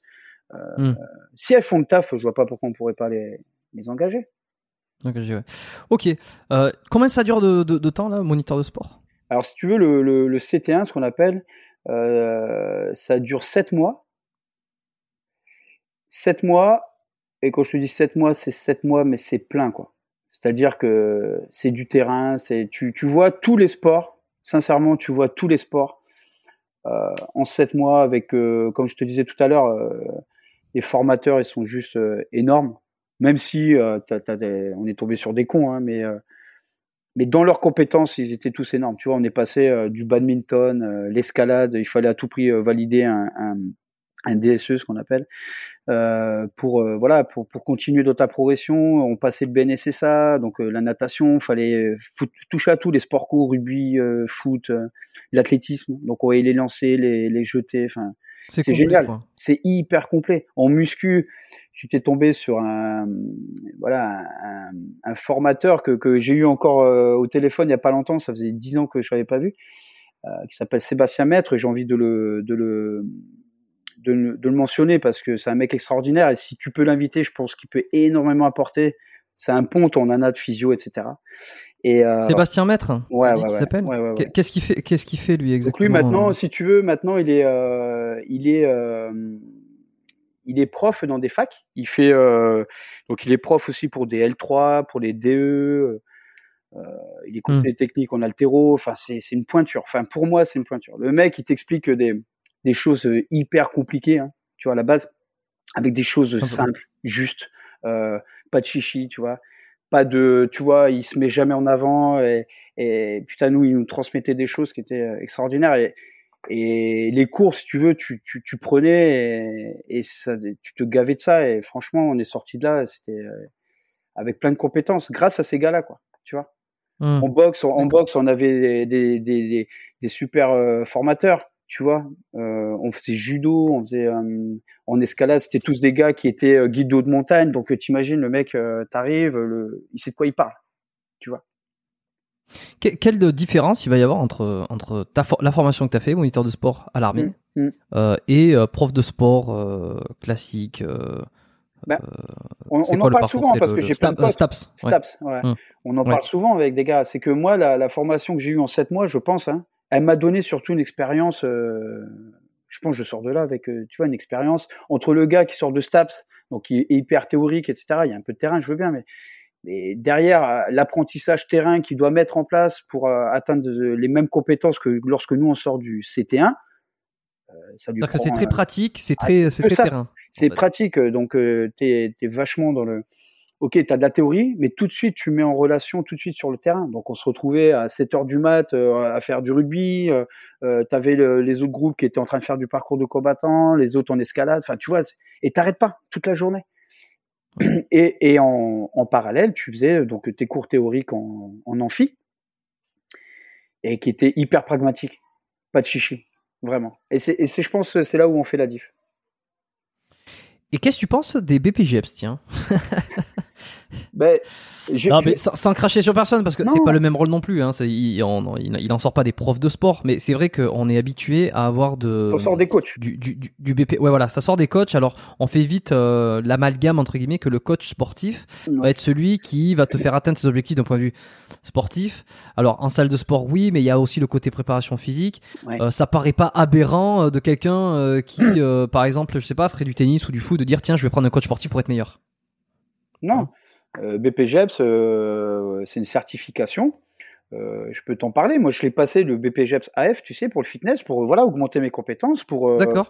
Pour dans l'armée aussi ou ouais dans l'armée. Donc j'ai passé ce, ce, ce BPGEPS là dans l'armée. Donc nous, avec bah, justement ces compétences du CT1, CT2 pour moi, Hmm. j'avais 9 UC sur 10 déjà de valider. Donc j'ai passé, euh, j'ai passé, en fait, je passais que mon vendredi pour valider mon BPGEPS au sein de l'entreprise civile là. Euh, voilà, c'était un truc euh, à faire. Ça me prenait un jour par semaine et j'ai validé mon BPGEPS là-dessus. Donc j'y suis allé à ce BPGEPS. Et là, à l'heure actuelle, je forme les BPGEPS. AF, donc. Donc tu connais, tu connais le truc quoi. Donc je connais le Ouais, truc. Euh, c'est toujours pareil. C'est ça dépend sur quel public tu vas tomber, la motivation des gars. Ça dépend. Tu sais, t'as des mecs qui sortent de BPGEPS qui deviennent des pontes. Hein. C'est pas parce que t'as pas fait. euh, Moi, je suis le cas enfin, pragmatique, tu vois. Pas parce que t'as pas fait un doctorat que tu peux pas être un coach ou un préparateur physique. Tu vois. Hmm. Euh, oui, la science, mais oui, le terrain. Tu vois, pour moi, il n'y a pas de différence. C'est-à-dire, un, un scientifique va énormément m'apporter euh, sur la théorie et puis sur la réflexion, etc.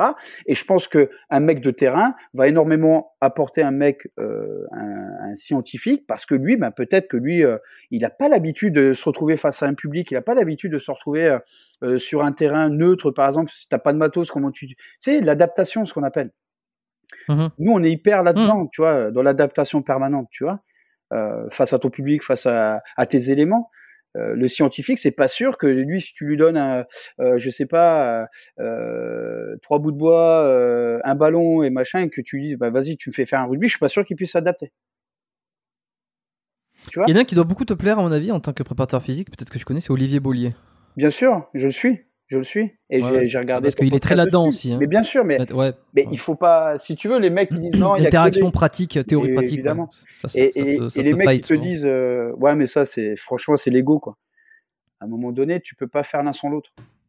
Hmm. C'est-à-dire que moi je peux pas augmenter mes compétences terrain si j'ai pas le, le bouquin de euh, de Delavière par exemple à la base. Je peux pas augmenter mes compétences terrain si euh, bah, justement si j'écoute pas Olivier Bollier sur ses sur euh, ses, cas, ses, ses cas scientifiques. Franchement ça, serait euh, ça serait irrationnel de dire ça. Hmm, ok, ouais. Et à l'inverse, Et à l'inverse, tu vois, par exemple, Olivier Bollier, il, il fait plein de choses. Mais je pense que les mecs qui ont apporté le CrossFit, par exemple, etc., ils s'en servent de ces gens, de ces gens-là. Tu sais, de ces, de ce terrain-là, on va dire. Et puis après, lui, il fait, Ouais, bah, fait sa bah, sauce avec ses compétences, et puis nous, on fait notre sauce avec nos compétences. Mais l'un va pas sans l'autre, c'est pas vrai. Ça, j'y crois pas. Est-ce que tu entraînes un militaire euh, différemment euh, d'un non-militaire? Vois, c'est qu'une fois que tu es sorti, quand tu es dans une. euh, J'allais dire une écurie, non, t'es pas une écurie quand tu es dans un, encore un centre, un. Un J'ai jamais les bons termes, moi, pour ces. Pour Non, ces- bah, ces dans une base, enfin, euh, un régiment, Une base, voilà, bon, euh, un régiment, une base. euh, J'ai pas les termes qui viennent automatiquement, je suis pas de ce milieu, donc je, je- c'est toujours, assez drôle. si. Non, mais après, Ouais, euh, si tu veux, dans l'armée, t'as pas que des, des athlètes de haut niveau. hein. Loin de là. Je peux te dire que euh, c'est, c'est, c'est... bah, on a un peu l'impression, tu sais, Non, avec les ouais, mais épreuves, non. avec. Ouais, euh, l'impression, hein, la, la pression fait pas le, le mouvement. tu vois? Non, franchement, c'est, c'est toujours pareil. Tu vois, dans l'armée, t'as, t'as des, t'as des gens qui sont là, ce qu'on appelle dans, c'est l'espace logistique, etc. Comme je te disais tout à l'heure, des ravitailleurs, euh, des gens à l'habillement, des gens à la restauration. C'est des gens, ils sont, ils sont spécialistes là-dedans. Euh, c'est pas des gens qui vont faire du sport tous les jours. Ils en ont pas envie, ils sont pas motivés pour ça, etc. Donc, à l'armée, par contre, ils ont une obligation d'en faire deux fois par semaine. Et dans les deux fois par semaine, nous, en tant que moniteur de sport, on leur propose moult activités. Voilà. Mais euh, en tout cas, pour ma part et pour, je pense, l'ensemble des monites de sport, tu entraînes de la même façon dans le civil que dans le militaire. Sauf pour les gars qui te disent, bah moi par exemple, je veux faire force spéciale, moi je veux être pilote de chasse, moi, tu vois les, les trucs qui demandent une, une technicité ou une performance. Eh ben tu vas préparer ce gars-là comme tu vas préparer un athlète de haut niveau en triathlon, par exemple dans le civil Hmm. la même chose. Enfin, je veux dire, euh, c'est le, voilà, le- la même approche, euh, la- le programme d'entraînement qui va bien, le machin. Et puis, les gens qui viennent juste se dépenser, bouger. euh, tu vois, je donnais des cours de Zumba, moi, tu vois, dans l'armée. Tu, Tu sais, tu sais faire de la Zumba Ouais, bah, apparemment, ouais. Mais il faut, comme je te dis, il faut être pluridisciplinaire. Et c'est ce qui fait la diff. C'est que Mm. euh, tu fais de la Zumba, de la boxe, machin et tout. Et, euh, et puis, faut, surtout, faut, tu as cette notion de crédibilité aussi. Tu peux pas passer pour un peintre, en tout cas. Euh, tu vois, dans, dans l'armée, c'est euh, si on voit que tu es mauvais, etc., ça fait vite le tour. Comme je t'ai dit, c'est un microcosmos. Euh, voilà. Et après, tu penses que dans le, dans le civil, c'est euh, c'est beaucoup plus euh, light bah, c'est quand même flex plus, ouais, c'est plus flex quand même. Euh, il suffit d'aller dans des, dans des clubs sportifs. voilà. Après, je jette la pierre à personne, mais tu vas trouver toujours mais pareil. si, mais c'est pas grave. Mais après, tu vas toujours trouver pareil des, des mecs, des très bons coachs, civils ou militaires, et puis des gens qui, qui en ont rien à foutre et puis qui avancent pas, tu vois. Mais, mais moi, par mon expérience, je te dis que la balance dans le militaire, elle, elle fait que on, on tr- on trouve un peu plus de, de gens compétents. En tout cas, Pour Hmm, ma part. Voilà. Alors, qu'est-ce qui te donne envie de passer euh, du côté de la préparation mentale? Là, jusque-là, tu étais très. Enfin, t'es branché très sport, euh, moniteur de sport, donc euh, prof de sport. Mm. Donc on est sur le, on est sur la compétence physique.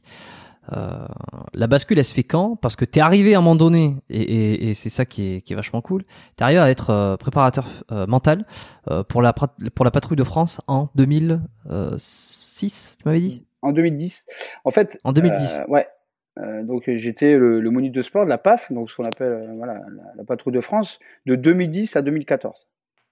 Donc en fait, en immersion, euh, comme je te disais, on est hyper spécialiste. Donc moi, j'étais détaché de mon groupe. On était 25 profs de sport sur la base de Salon de Provence. C'est là où est située la, la patrouille de France. Donc on est 25 profs de sport parce qu'on a aussi 1000 élèves à gérer. C'est l'école des officiers de l'armée de l'air. Donc tu as 1000 élèves à gérer où ils ont entre 4 et 6 heures de sport par semaine. Donc tu as des classes de partout qui, sont là. Donc il faut euh, des ressources en tant que prof de sport. Et euh, tu as un monite, euh, un monite de sport qui est détaché au sein de la patrouille de France parce que ces mecs-là, ils font, ils ont deux séances par jour de sport. T'imagines? Ils font, ils ont deux vols, deux vols par jour, plus deux séances de sport par jour, plus toutes les tâches annexes qu'ils ont, qu'ils ont. Donc c'est-à-dire en fait euh, la période hivernale, ce qu'on appelle au sein de la PAF, c'est euh, entre novembre et puis euh, le, dé- le début des meetings, c'est mai où ils viennent tous les jours, deux fois par, par jour, pardon, euh, dans ton service, où toi tu te déplaces et puis tu leur fais faire du sport. Voilà. Et alors quel type de sport, sachant que la patrouille de France, c'est ceux qui sont dans les avions, hein, pour faire simple? Mhm. Et euh, que tu vois euh, chaque année. Euh, ouais, défiler, euh, défiler au 14 juillet. Alors, c'est l'image que les gens ont. ils défilent au 14 juillet au-dessus de l'Arc de Triomphe. Mais voilà, c'est ce que je, je t'avais dit en préambule, c'est que c'est des mecs, ils font pas que ça, quoi. Ils font des représentations, donc internationales, hein, tu vois.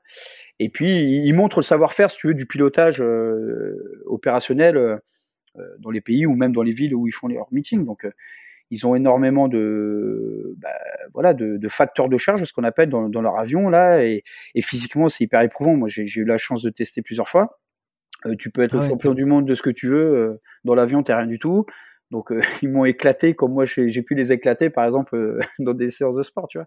Donc ça me permettait aussi de, de de voir ce qu'il y avait à travailler, de d'être hyper spécifique, en, en, gros de faire. Ouais, attends, attends, c'est parce que je, te coupe, mais c'est juste pour euh, euh, représenter quelques, quelques petits trucs. C'est-à-dire que toi, tu, on te demande de d'entraîner au départ. C'est comme ça, on te demande de faire prof de sport pour euh, la PAF, ceux qui sont dans la patrouille de France. Voilà. Patrouille France, voilà. Mhm. On te dit tiens, il manque quelqu'un ou tiens, t'es compétent. Euh, Est-ce que ça te dit de C'est comme ça que ça se passe? Alors comment ça se passe? C'est que de toute façon, il, en faut un. Dans les 25 profs de sport de Salon de Provence, il te faut un monite qui soit détaché euh, là-bas.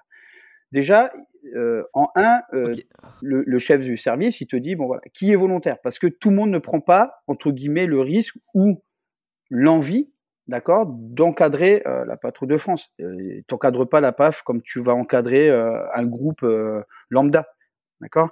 Tu as, une certaine excellence à, à, devoir à devoir atteindre si tu veux dans ton domaine. En gros, tu as la pression. As la pression. Bien sûr. Euh, faut pas les... c'est une opportunité de fou. Qui Il y en a pas beaucoup qui refusent. Mais bien sûr, c'est 90% des gens qui refusent. Ah bon? Bien sûr. Mais pourquoi? Et parce que tu, c'est comme, euh, c'est te mettre quand même devant, face à un miroir, si tu veux. C'est-à-dire que les, les, gars, ils sont dans leur truc, euh, ils font des. C'est comme si, voilà, tu avais un prof de sport euh, qui, qui, voilà, qui fait des cours à, à des collégiens lycéens. Et puis euh, du jour au lendemain, on te dit, bah écoute, tu vas entraîner, euh, je sais pas moi, le club de foot euh, de première division, l'Olympique de Marseille, tu vois.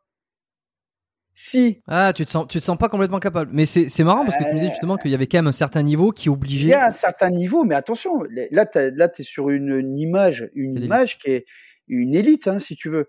Et il faut aussi l'envie, c'est-à-dire que c'est tous les jours, tu dois être là à 6h, 6h30 au, coup de sifflet, tu dois être là parce que bah, les gars, par exemple, ils n'ont pas entraînement en vol, toi, tu dois être euh, présent, tu dois te renseigner et puis de, enrichir tes compétences. Tu dois, enfin, je veux dire, il y a un énorme travail, si tu veux, c'est pas, euh, c'est pas lambda, quoi, tu vois. Et donc, euh, donc moi, je suis arrivé, écoute, je suis arrivé en juillet 2010 à, à Salon de Provence et et on me enfin, et il y a le poste qui se libère, qui se libère en novembre. Et on était, je crois, trois sur les 25 à postuler. Et moi, je savais très bien que derrière ça, je pouvais après euh, m'élever, quoi. Donc j'ai tout fait pour pour le pour l'être.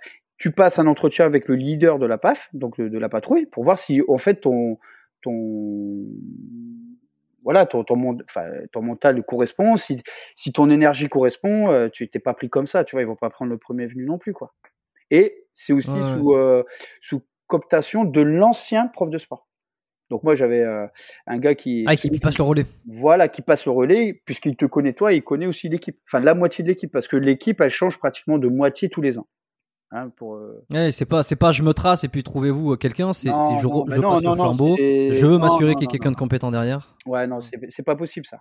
Et moi ce que j'ai fait, euh je l'ai passé, j'ai passé flambeau au gars que j'ai formé, que j'ai parrainé pendant euh, lorsqu'il s'est engagé dans l'armée. Le gars est arrivé à Salon-de-Provence, donc euh, Morgan que, euh, qui doit regarder le podcast aussi, enfin qui va regarder, c'est sûr. Euh, qui voilà que, que moi j'ai hum, vraiment modélisé comme comme je voulais qu'il soit, tu vois. Et lorsque j'ai quitté la patrouille de France, c'est à lui que j'ai redonné le, le, bébé entre guillemets. Et le gars, il mmh. avait seulement trois ans d'armée et il avait toutes les compétences pour rentrer euh, voilà, dans l'équipe. Parce que tu fais partie de l'équipe. Hein. Ouais, c'est ça. Une, ouais, passation de pouvoir, de, de confiance aussi. Mais tu vois, c'est un peu la même chose. Tu vois, je le vois beaucoup ici. En, alors, ça dépend, tu me diras, mais euh, dans, en thérapie, c'est un peu la même chose. Tu vois, je mhm. pense à des, à des vieux, des vieux de la vieille, euh, que ce soit des médecins, des, des ostéos, des kinés, des, tout ce que tu veux.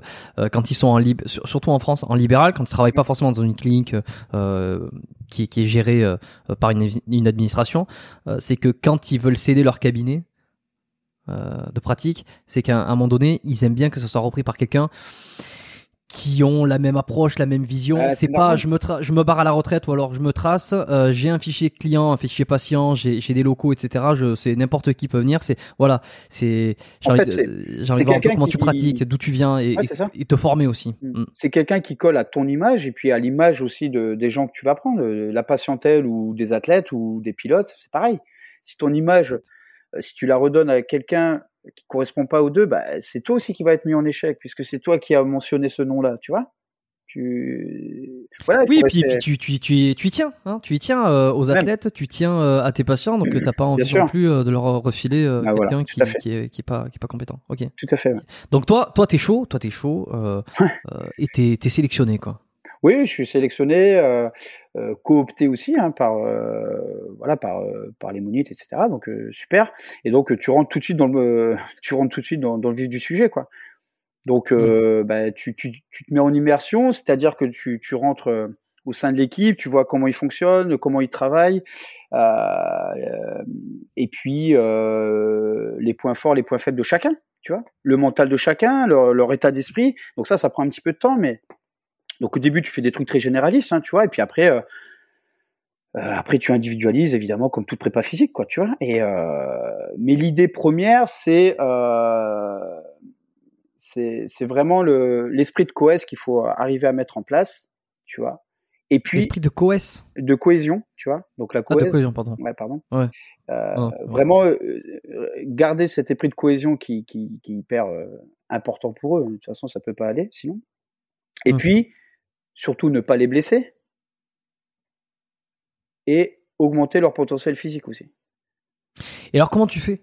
Comment tu fais concrètement euh, euh, si, si je, je, suis extrêmement pragmatique et extrêmement, extrêmement simpliste, ce mm. sont euh, des euh, ce sont des pilotes qui vont dans un avion, qui font des, des, des, comment on appelle ça? Des, des représentations. donc, euh, si tu veux, ils prennent. Ouais, des représentations, des, des tours, des tours loops, la merde. Ah bah là, t'as des, oui, t'as ce que tu veux, des loopings, t'as ce que tu veux. Voilà, des loopings. ouais, je... Des loopings, des tout ça. Comment tu les entraînes physiquement à être plus compétents, à être euh, plus aptes à faire ce genre de choses? C'est il n'y a, bah, pas besoin de, y a pas besoin de faire de 150 au soulevé, au soulevé de terre non, ou alors, coucher, par exemple. Voilà. Et un truc qu'il faut vraiment prendre en compte, c'est que c'est des mecs qui sont pas là pour être champions du monde euh, du physique, du bodybuilding, de la muscu. Non eux, c'est un entretien physique un peu plus développé, on va dire, qui est hyper spécifique avec ce qui ressemble dans l'avion. C'est-à-dire, moi, l'idée première que j'avais, c'était, OK, euh, qu'est-ce que je peux faire, qu'est-ce que je peux mettre en place pour qu'ils puissent repousser leur seuil de fatigue? Parce qu'un vol de... Donc eux, ils volent en gros 20 minutes. Hein. Le vol, il dure 20 minutes. Hmm. Comme je te l'ai dit tout à l'heure, pour l'avoir essayé, au bout de 20 minutes, moi, il, me fallait, il me fallait deux heures, mais même, même plus, deux heures pour euh, ne serait-ce pouvoir mettre un pied l'un devant l'autre. Alors que, ils s'envoyaient en l'air dans tous les sens et il fallait qu'ils descendent, qu'ils débriefent. Attention à ce que tu dis quand même. Ouais.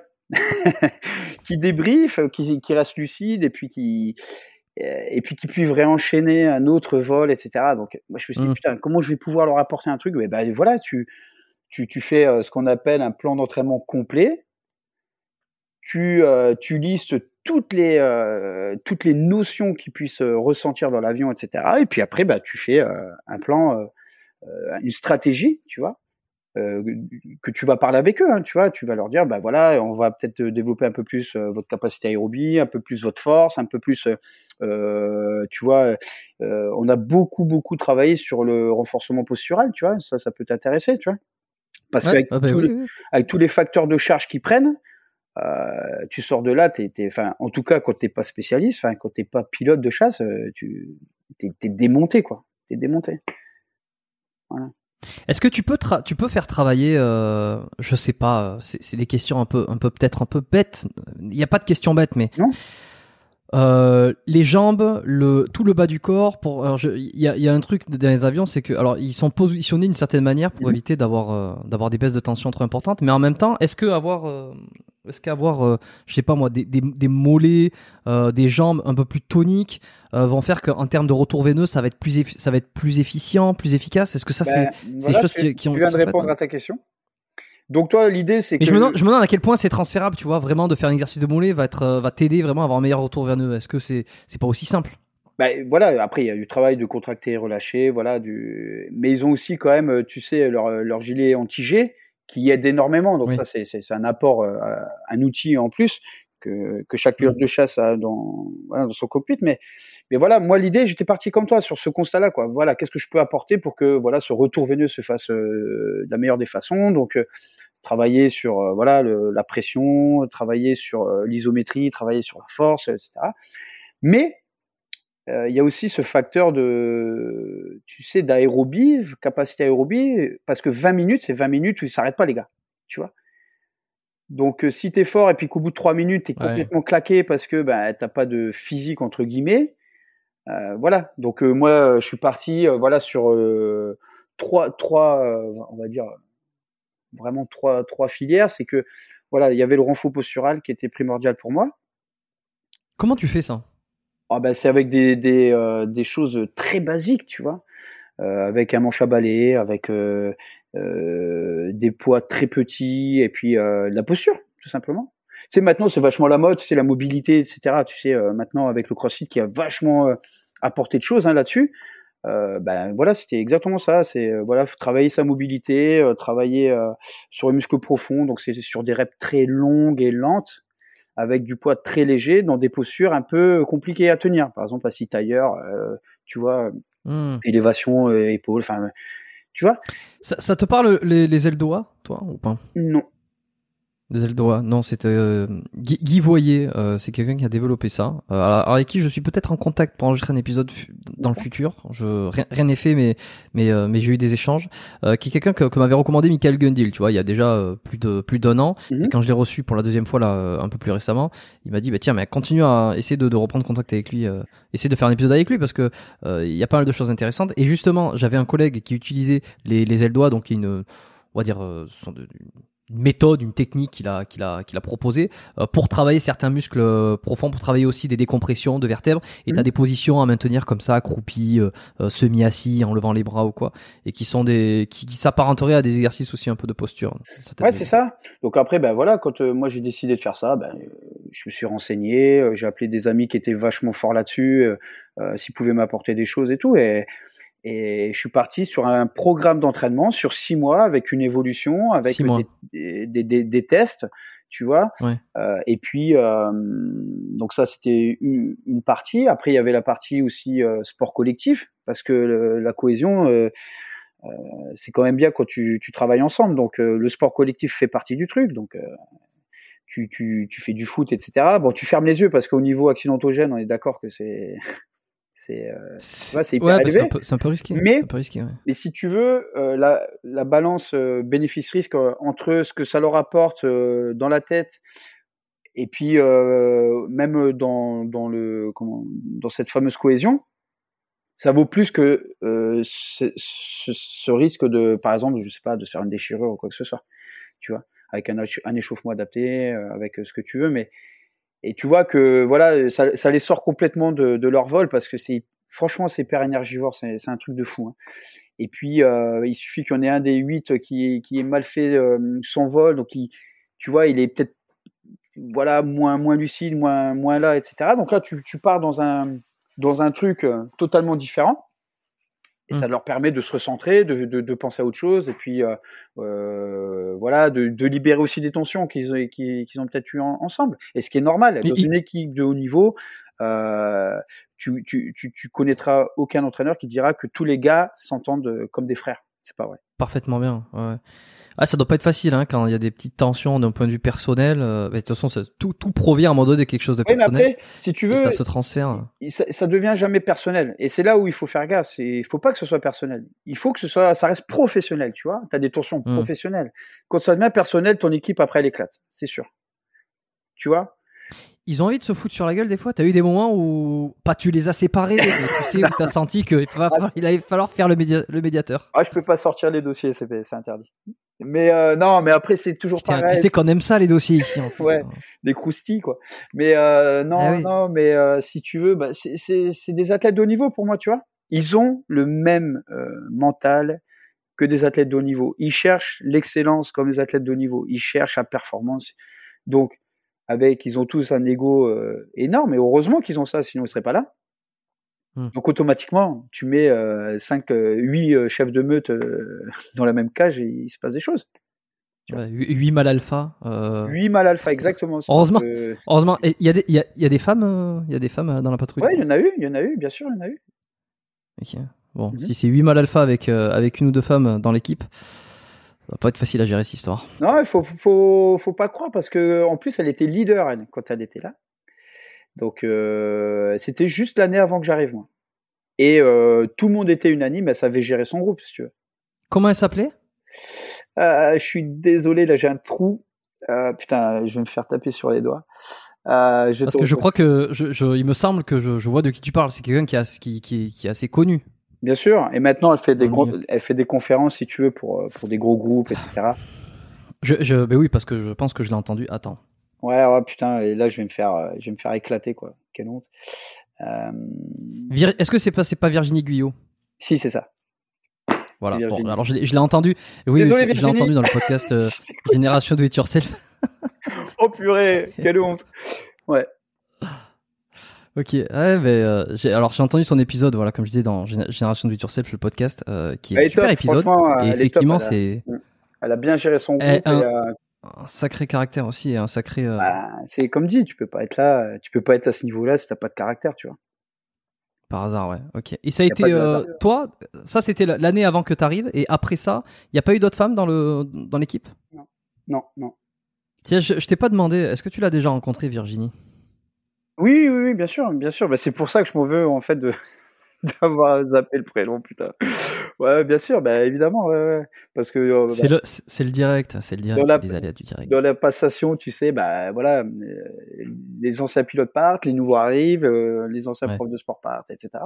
Donc oui, on s'est croisés, on a parlé un petit peu.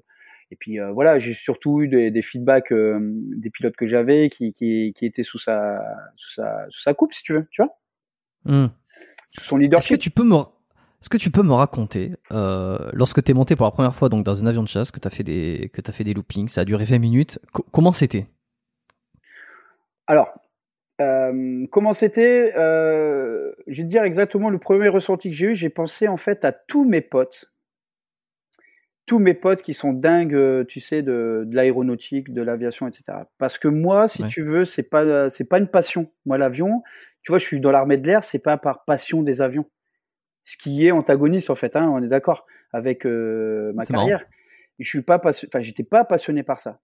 C'est en arrivant à la PAF que j'ai découvert ce monde-là et, et euh, où j'ai passé une piche de ma vie là-dedans et, et, ça m'a plu, tu vois. Mais, mais même maintenant, si tu veux, j'ai, j'ai plein de, de trucs là-dessus. Mais c'est pas une passion. Le, moi, l'aviation, c'est pas un truc qui, qui me rend dingue, si tu veux, tu vois. Est-ce que, les, je sais pas, les sensations fortes, c'est un truc euh, que, les, attractions, les manèges, le saut en parachute. moi, sensations fortes, moi, j'ai été beaucoup plus excité, par exemple, à faire euh, du vol tactique euh, lors de deux trois exercices avec des hélicos à Djibouti. ça, ça m'a excité, tu vois, parce que tu es dans, voilà, c'est un autre mood. La, la patrouille de France, c'était génial. Attention, je ne cracherai jamais dessus. C'était énorme. J'ai volé six fois avec eux. Euh, mmh. Ça a été que des trucs extraordinaires. Je pourrais pas dire le contraire, tu vois. Mais si tu veux, j'ai pensé avant tout à tous mes potes, dont euh, un ami à moi qui, qui, passait son brevet de pilote, tu sais, civil, dans des petits coucous et tout, et qui était hyper fier, quoi, tu vois, que, que, je fasse partie de, de cette équipe-là. Et donc, je pensais plus à lui que, en fait, à moi et à ce que j'étais en train de vivre. Voilà. Donc, euh, et alors euh, Et, donc, euh, bah évidemment, tu vois, tu, tu, tu, tu montes dans, dans l'Alpha Jet avec déjà quelqu'un que tu connais très bien, puisque les, les, piles, euh, du coup, ça devient un peu euh, tes, tes, potes, hein, parce que c'est t'es toujours avec eux deux fois par jour, tu les connais tous par cœur, euh, tu sais leurs points faibles, leurs points forts, tu sais voilà comment ils vont, comment voilà, tu connais beaucoup de choses sur eux, etc. Et donc, si tu veux, c'est vraiment un partage. Et j'ai eu la chance, voilà, de tomber que sur des mecs extraordinaires. Alors, j'ai pas ça vraiment pour pour passer la la pommade, mais c'est parce que sinon je dirais si c'était des cons et voilà. Mais là, moi j'ai eu la chance d'avoir trois équipes. Euh, vraiment les mecs au top. Ils, étaient vraiment là pour me faire partager quelque chose d'énorme, quoi. Tu vois, ils m'ont fait. Euh, euh, tu vois, par exemple, une anecdote, c'est que moi j'ai perdu un de mes meilleurs amis qui en Afghanistan, tu vois, en 2006, quand j'étais fusil commando de l'air justement. Bah moi, je suis parti en tant que prof de sport et lui est devenu euh, force spéciale au CPA 10 justement. Donc c'est par, par cœur, Sébastien Planel. Et donc ça, c'était vraiment mon, mon, mon, pote, quoi. C'était mon binôme. Et euh, nous, on s'est connus tout au début de notre carrière. Donc on s'est connus avant que chacun, si tu veux, euh, devienne ce qu'il était. Et, et Seb, euh, il est, est, décédé le 25 août 2006 en Afghan. Et, et, et, moi, la PAF, tu vois, c'était un de mes trucs. C'était la seule faveur que j'aurais demandé, c'était que le jour de son anniversaire de sa mort, si on peut appeler ça comme ça, on fasse un passage au-dessus de sa tombe à Orléans euh, avec un passage bleu blanc rouge. Et euh, ça, ça a été le moment, je pense, un des moments de ma vie après euh, la naissance de mes trois filles qui compte le plus dans ma vie. Et du coup, les mecs, mais ils ont même pas réfléchi, si tu veux, tu vois. Et c'est vraiment un partage, c'est comme une famille, quoi, tu vois. C'est, ils savaient très bien que ça, ça me tenait à cœur. Ils ont fait des pieds et des mains pour, ah ouais, ouais. pour si tu veux refaire un, leur, euh, tu sais, leur plan de vol, mais vraiment, hein, ils ont refait le plan de vol pour pouvoir passer à, tel, à telle heure. Euh, euh, là, il y avait tous les gars du CPA 10 en bas bah, qui étaient en train de, faire la cérémonie. Enfin, c'était extraordinaire. C'était un truc de fou. Et ça, c'est mon plus beau souvenir au sein de la patrouille. Ok, c'est un peu, c'est c'est un service euh, qui a été rendu. Enfin, c'est un peu extraordinaire. C'est-à-dire que c'est pas un truc où en fait tu fais tes commandes euh, si t'as envie euh, de, de, faire. Tiens, là, est-ce qu'on peut J'ai envie de demander ma copine en mariage. non, non, non. Déjà, évidemment, il y a toute une procédure aussi. Hein, tu vois, tu fais pas ce que tu veux, comme tu dis. Donc, y a non, et puis question de sécurité. En plus, euh, Voilà. Après, il y avait une coordination. Je me suis coordonné avec euh, un mec, euh, un mec du CPA 10, Zouzou là, que je salue, qui est hyper connu aussi dans dans, dans l'écosystème. Euh, qui a fait en sorte que lui, bah, il coordonne bah, les gars au sol, et puis nous, moi, qui, qui coordonne les gars en l'air. Et ça a été magnifique. C'est une image qui a été immortalisée, qui est encore, qui est encore là-bas au CPA 10, et, et je suis vraiment fier de ça. Mm. Ok. Et alors, quand tu quand es dans l'avion, oui. Est-ce que tu, euh, est-ce que toi-même t'es entraîné? Parce que si t'entraînes euh, les, les, les, pilotes, est-ce que toi-même tu t'entraînes euh, un peu comme eux, tu participes à leurs exercices? Euh, donc non, ou pas du tout? Comme comme dit, hein, l'entraînement était spécifique, tu vois. Donc moi je m'entraînais pas du tout comme eux. Et puis tu sais, tu es prof de sport, tu dis bah attends, je suis solide quoi. Tu vois, à cette époque, j'étais parti dans un truc euh, triathlon, Ironman, machin. Donc euh, je me suis dit, attends, je m'entraîne 25 heures semaine. Euh, voilà. Et puis en fait, bah, ton pote qui est devant, qui pilote, il te, il te montre qu'en fait, bah, on n'est pas grand chose. ouais, putain. Et alors ça te. C'est énorme. Est-ce que, tu, est-ce que tu te pisses dessus? Tiens. Non, quand même pas. Mais tu ramasses ta galette, hein, comme on dit. C'est que les facteurs de charge, hein, tu vois, donc tu es à 800 km/h, on va dire. Un avion, ça répond, mais de ouf. Et euh, donc quand tu prends un virage droite, un virage gauche, tu te sens comprimé, ben voilà.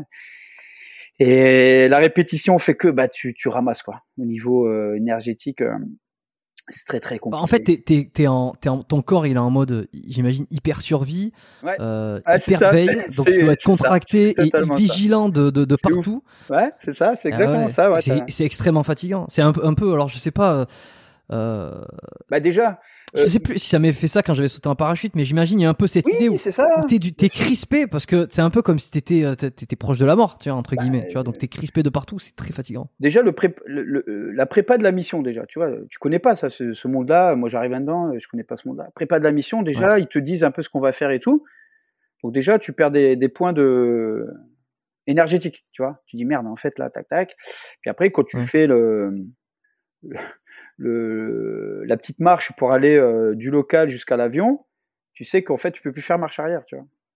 Et puis quand tu as les mécanos qui te sanglent et puis qui te donnent les petits sacs et qui voilà. tu vas en avoir besoin, bah voilà. déjà, ah, tu fais une hypo parce que tu as, as, as, as, un stress qui arrive, donc tu fais déjà une hypo d'entrée. Et puis après, bah, et toi, tu, tu, te dis, tu te dis, euh, non, non, les gars, moi, j'en aurais pas besoin de ça. Ou alors, bah, euh, tu résistes ou c'est comment? Ben non, mais après, euh, t'es es sur le jeu de la chambre, du chambrage et tout, tu vois. Donc, moi, j'étais bah, peu. Tu fais un peu bisuter, quoi. C'est, ben voilà, tu nous faisais galérer à l'entraînement, ben maintenant, on va voir ce que tu donnes. C'était dans, voilà, c'était ça, mais et en parallèle, tu vois, ils voulaient vraiment aussi me faire comprendre, voilà, tu vois, quand on sort d'un vol, on est, on a ça comme, comme fatigue et tout ça. Donc, ils m'ont fait faire plein de choses. Enfin, ils ont fait plein de choses. Euh, voilà, euh, tu, tu vois de la patrouille serrée, donc au niveau mental, euh, au niveau nerveux, mais tu les avions qui sont à 2 mètres l'un de l'autre, à 800 km heure, en patrouille serrée, devant, derrière, à gauche, à droite, enfin c'est énorme. C'est et donc du coup la, le, niveau de concentration il est, il est monstrueux. Donc là, ben, ta jauge énergétique, elle descend au fur et à mesure, tu vois. Et que après, tu, tu vois, ce qu'il me disait, il me dit, tu vois, après, on te demande, par exemple, moi, je leur demandais, je sais pas, d'aller faire un run and bike, euh, tu vois, en fin de journée pour euh, voilà pour euh, décompresser machin. Ils, disent bah tu vois, il y, a des, y a des jours ça peut le faire et des jours ça peut pas le faire. Et puis on a ajusté nos curseurs comme ça, tu vois. Et mmh, c'était super pédagogique, tu vois, dans un premier temps, hyper fun dans un deuxième temps évidemment. Et puis un partage de un partage de, de passion parce que moi, quand je leur parlais de, du sport, etc., je suis un vrai passionné, tu, tu vois, donc je faisais transpirer ça tu vois, j'avais instauré un petit cri de guerre entre nous, j'avais instauré, enfin, tu vois, des trucs euh, qui excitent, quoi. Mais ça, c'était pour le mmh. sport, c'était mon truc. Et eux, dans, dans leur truc, euh, ils, m'ont fait ressentir plein de choses. C'était génial. C'était quoi le cri de guerre? Chic. Chic. Ouais, chic. À chaque fois qu'on se voyait, euh, n'importe où dans, sur la base, par exemple, on se croisait, même par, par message et tout, on se chiquait, quoi. Et, et du coup, c'est resté, non, mais c'est resté pendant quatre ans, dis-toi, quoi. C'est-à-dire que à longueur de journée, quand euh, un pilote croisait, enfin un pilote croise un autre, euh, ça chiquait. Et, quand il me croisait, bah, c'était un chic, euh, un master chic. Tu peux allumer s'il te plaît, Ambre? Merci. Et, ah bah tu vois, c'est parfait. J'allais te demander. Je commençais à, te voir. Et, et, voilà. Et si tu veux, ça c'est des petits trucs que tu apportes en fait dans l'équipe, qui au départ, moi, sont pas sont pas importants si tu veux, mais qui au final euh, euh, permettent de, de, de, de, garder une connexion entre tout le monde. Tu vois? Là, bah, là, là j'ai eu un, un, pile que j'ai eu en 2000, 2012 euh, par, euh, par LinkedIn et tout, tu vois. Et ben le premier truc qu'on s'envoie, c'est chic. Tu vois, ça reste. Alors que ça fait 10 ans déjà. Et c'est génial, tu vois, c'est génial parce que ça veut dire. Tu les revois il y a un certain, je sais pas, qui sont venus à la réunion. Est-ce que euh, non, pas les pilotes, vous organiser des... non? Non, non. Alors par contre, on reste, tu sais, bah, grâce aux réseaux sociaux, tu restes connecté avec les gars quand même, tu vois, les petits messages, les anniversaires et tout.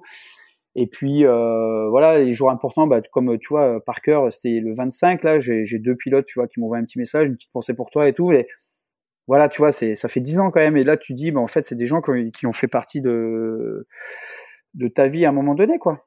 Mmh. Et, puis d'un truc, même si c'est pas, tu sais, des amis proches, même si c'est pas des frères, etc. C'est, il y a un truc, il y a une connexion. Voilà. Et après ton après ton vol, euh, ou en tout cas ton premier vol, euh, tu m'as dit euh, tout à l'heure, pendant les deux, les deux, heures qui suivent, j'ai du mal à mettre un pied devant l'autre. C'est-à-dire que est-ce que tu as vraiment cette déconnexion, je sais pas au niveau de la, la gravité ou de ou des repères spatio-temporels? Comment ça Alors se non, On est tous curieux de savoir ce que ça fait. Euh, de sortir d'un avion. Tu sais, c'est comme si tu étais euh, es hyper vaseux, en tout cas pour ma part. Hein. Mais euh, j'ai eu beaucoup de potes qui ont volé et, qui étaient comme moi, profs de sport. Ou... Et c'est la même chose. C'est que les facteurs de charge, enfin, tu sais, les montées, descentes en altitude hyper rapide, machin, ça te démonte en fait. Et, et c'est comme si tu sortais d'une grosse cuite de 10 jours de festival où tu te mets une cuite pendant 10 jours et qu'après tu dois faire un sevrage, tu vois, t'es éclaté. Enfin, je veux dire, j'ai jamais vécu ça, mais euh, t'imagines euh, Ouais, j'imagine quoi. Tu vois, enfin, tu te, tu te regardes comme un spectateur. Enfin, tu es spectateur de toi en fait. T'es es, là, mais t'es pas là. Tu vois, t'as as, l'impression que ton âme elle est un peu partie. Mmh. Et euh, ouais, tu, tu quand même. Tu sais, t'es vaseux, t'es euh, ouais, t'es pas bien quoi. Est-ce que tu as eu des retours, par exemple, euh, sur les entraînements des astronautes euh, Parce que j'ai l'impression qu'il y a une certaine similitude là, tu vois, oui, sur, bah c'est ça, la pression, l'accélération, tout ça. Euh, Thomas Pesquet, en fait, il était était était un des parrains de la patrouille de France. Donc, alors moi, je ne l'ai pas rencontré parce qu'il est venu après mon passage, mais je sais qu'ils étaient connectés avec lui. Tu vois, t'as as beaucoup de stars et tout qui viennent, enfin beaucoup de stars.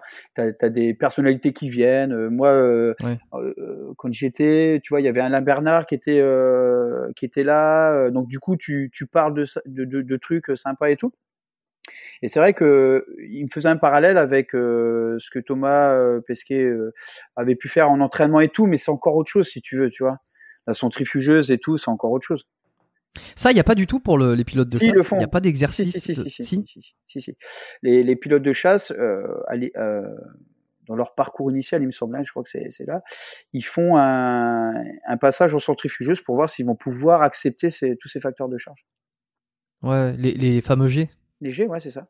Donc c'est-à-dire qu'un mec euh, qui s'éteint au bout de 5G, euh, il pourra, ou alors avec beaucoup d'entraînement. Après, je sais pas. Je parle à.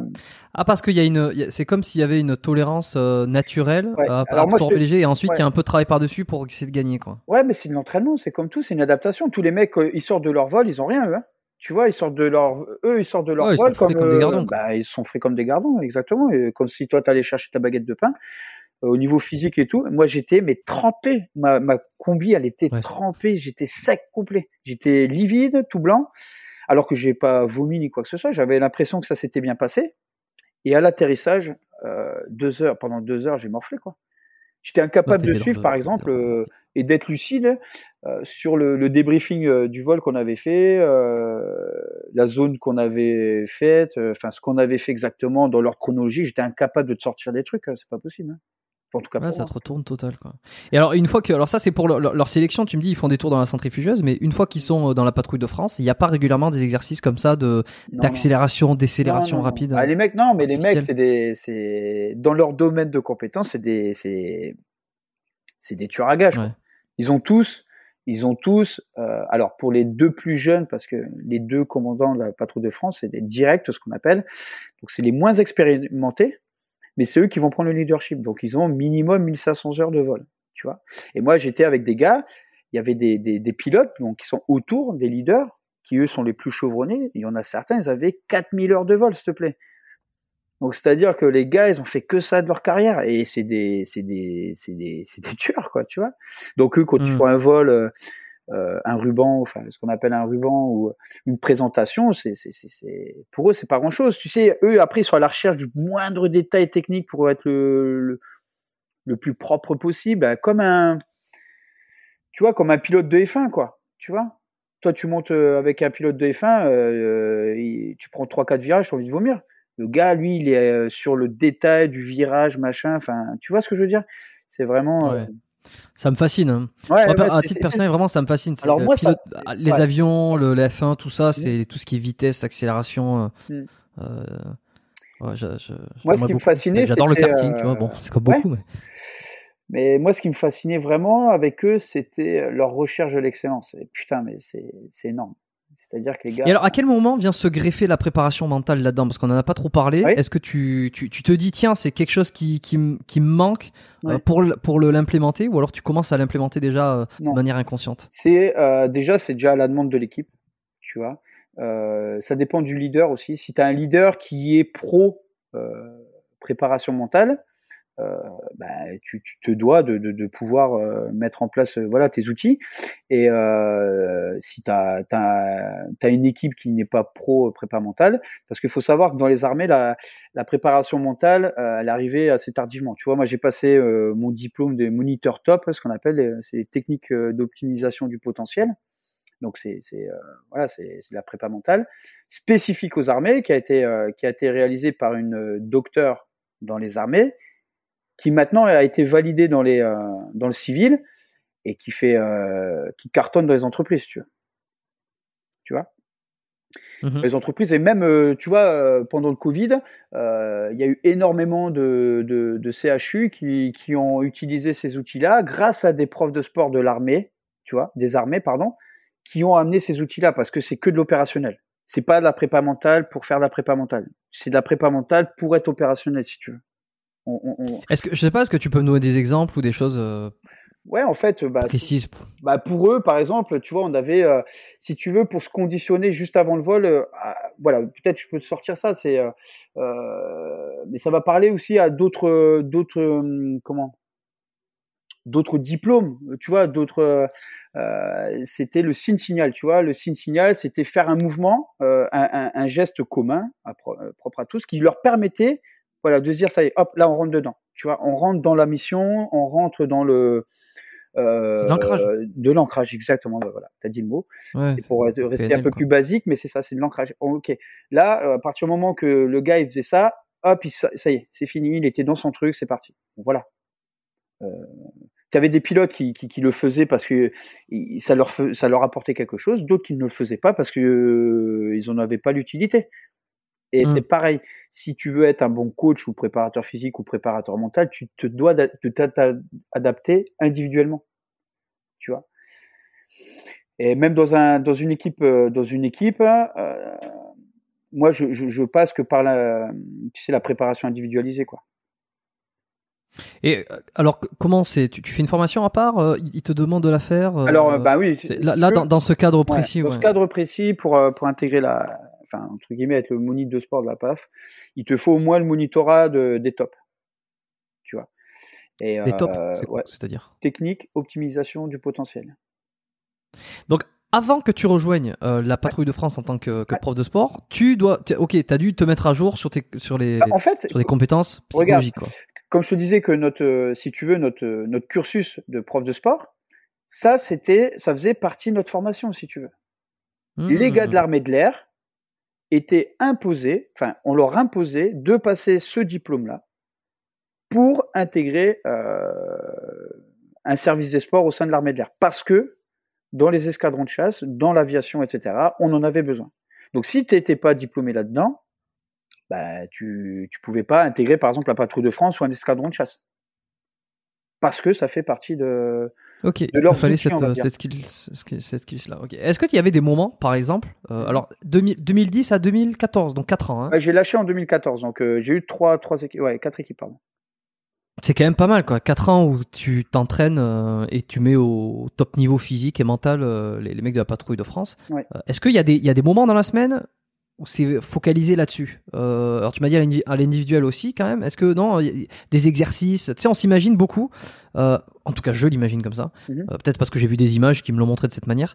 Euh, les préparateurs euh, mentaux, être en one-to-one avec leur athlète, leur, leur entrepreneur, lorsque tu veux, mhm. en train de leur faire les, des visualisations, de leur parler presque dans le, creux de l'oreille avec des mots qui vont toucher juste. On, peut le faire. On Je m'imagine ça, moi. Mhm. C'est une approche, c'est une approche, mais si tu veux, eux déjà, euh, tu sais, avant leur vol, ils font ce qu'on appelle la musique, c'est-à-dire qu'ils sont dans l'imagerie mentale et ils visualisent leur vol et les points importants de leur vol. Donc déjà, ils sont déjà dedans. Si tu veux, euh, ça enfin, eux le vivent depuis euh, des années, des années. Un peu comme le pilote de F1 qui finalement il connaît par cœur le, trajet, le circuit et il sait que pour prendre le virage ici, que là ça accélère. C'est exactement. Tu vois les skieurs, tu sais, ils sont comme ça avant leur leur descente, les, les, les, le ski alpin, la descente ou le super G ou la descente, tu vois, c'est des mecs, c'est des tarés, les gars, quand même. Quand tu vois euh, d'où ils partent et puis la vitesse où ils vont, enfin, c'est, et tu vois que rien n'est laissé au hasard. Et, ben là, c'est la même chose.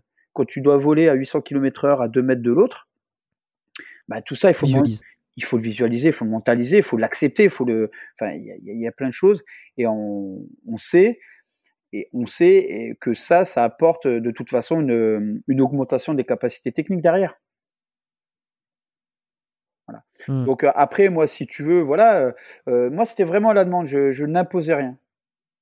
Je peux. Donc 2010-2014, on n'en parle pas encore autant qu'aujourd'hui de préparation. Ah non, pas autant à la mode. Est-ce que tu, tu, tu, sens une restriction quand tu essaies d'aller là-dedans? Est-ce que les mecs te disent autant, bah, pas besoin de ça, moi, je suis solide. La première année, alors vraiment, c'est bien que tu en parles parce que encore plus dans les armées, parce que quand tu es militaire, tu sais, tu es, un bonhomme, quoi. Et euh, bah quand, quand, euh, quand, les tops, donc euh, les techniques là sont arrivées, personne n'en voulait. Et, et, et je, je, peux te, peux te faire parler des gens très importants qui, qui étaient contre ça et qui en fait au final, euh, au bout de, de 10-15 ans maintenant, font l'éloge de ça. Et moi j'en suis un produit. Moi j'en suis un produit. C'est-à-dire que j'ai passé ce, cette formation-là en 2008. Et de 2008 à 2010, j'ai pas pratiqué. Parce que je me suis dit, attends, si tu vas sur le terrain, tu pars à, la guerre. En fait, euh, voilà la, la, connotation que ça avait de, de faire de la prépa mentale. Et c'est la, la psy de Teddy Riner qui en parle très bien, c'est que euh, on te dit, ben voilà, tu es un athlète de haut niveau, tu es un soldat, t'as pas besoin d'âme 6 si tu veux pour, pour t'aider, puisque tu es déjà quelqu'un de très T'es déjà au top. Voilà. Ouais. Tu es déjà au top, exactement.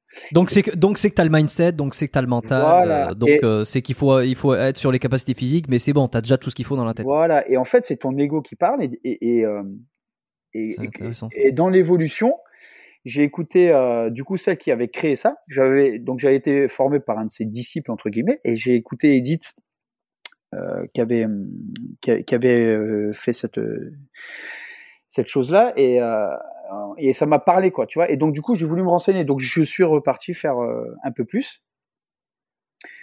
Pratiquer avec voilà des, potes à moi qui, qui eux étaient déjà dans le process et tout alors que dans les armées personne voulait en entendre parler tu vois et quand je suis arrivé à la, patrouille de France, je me suis dit, euh, il faut quand même s'y mettre parce que obligatoirement, tu vas avoir, euh, moi, ce que j'appelle les bulles de la performance, le mental en fait partie.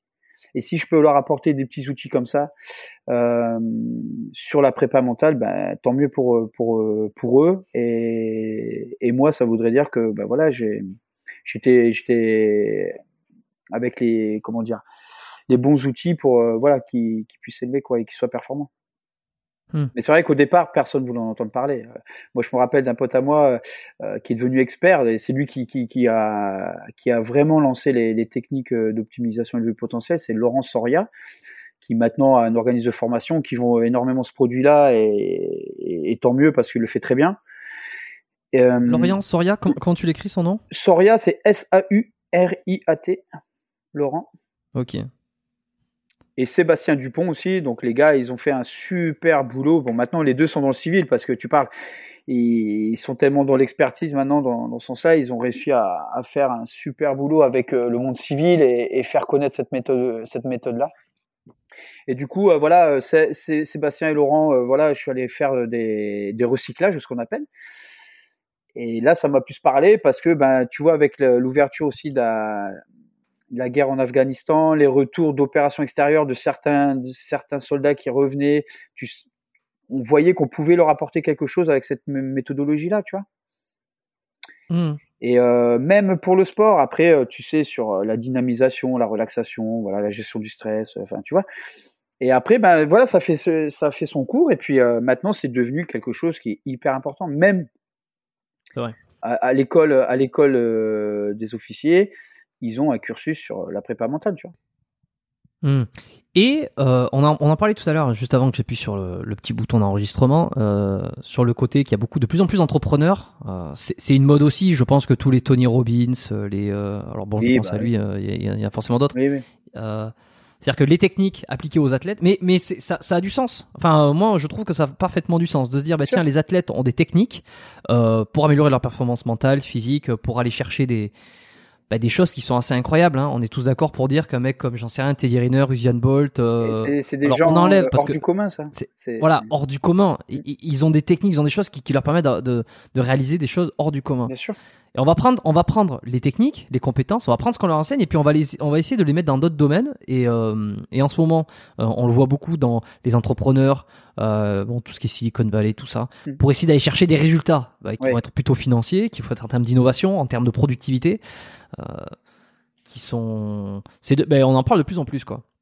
Je sais pas à quel point on est dans une bulle aussi, tu vois, ou à quel point c'est, c'est utile. Ouais, je peux te faire le parallèle. Moi, c'est que donc du coup maintenant je suis entrepreneur et euh, j'ai énormément euh, de chefs d'entreprise voilà, dans, dans, dans, mon cercle et, et, il y en a énormément qui, qui sont là à la recherche de, de ça, du comment, enfin, comment ils font euh, euh, pour essayer de faire une espèce de, de, pont, de transversalité avec euh, leur rôle en tant que PDG, en tant que chef d'entreprise, en tant que manager, etc.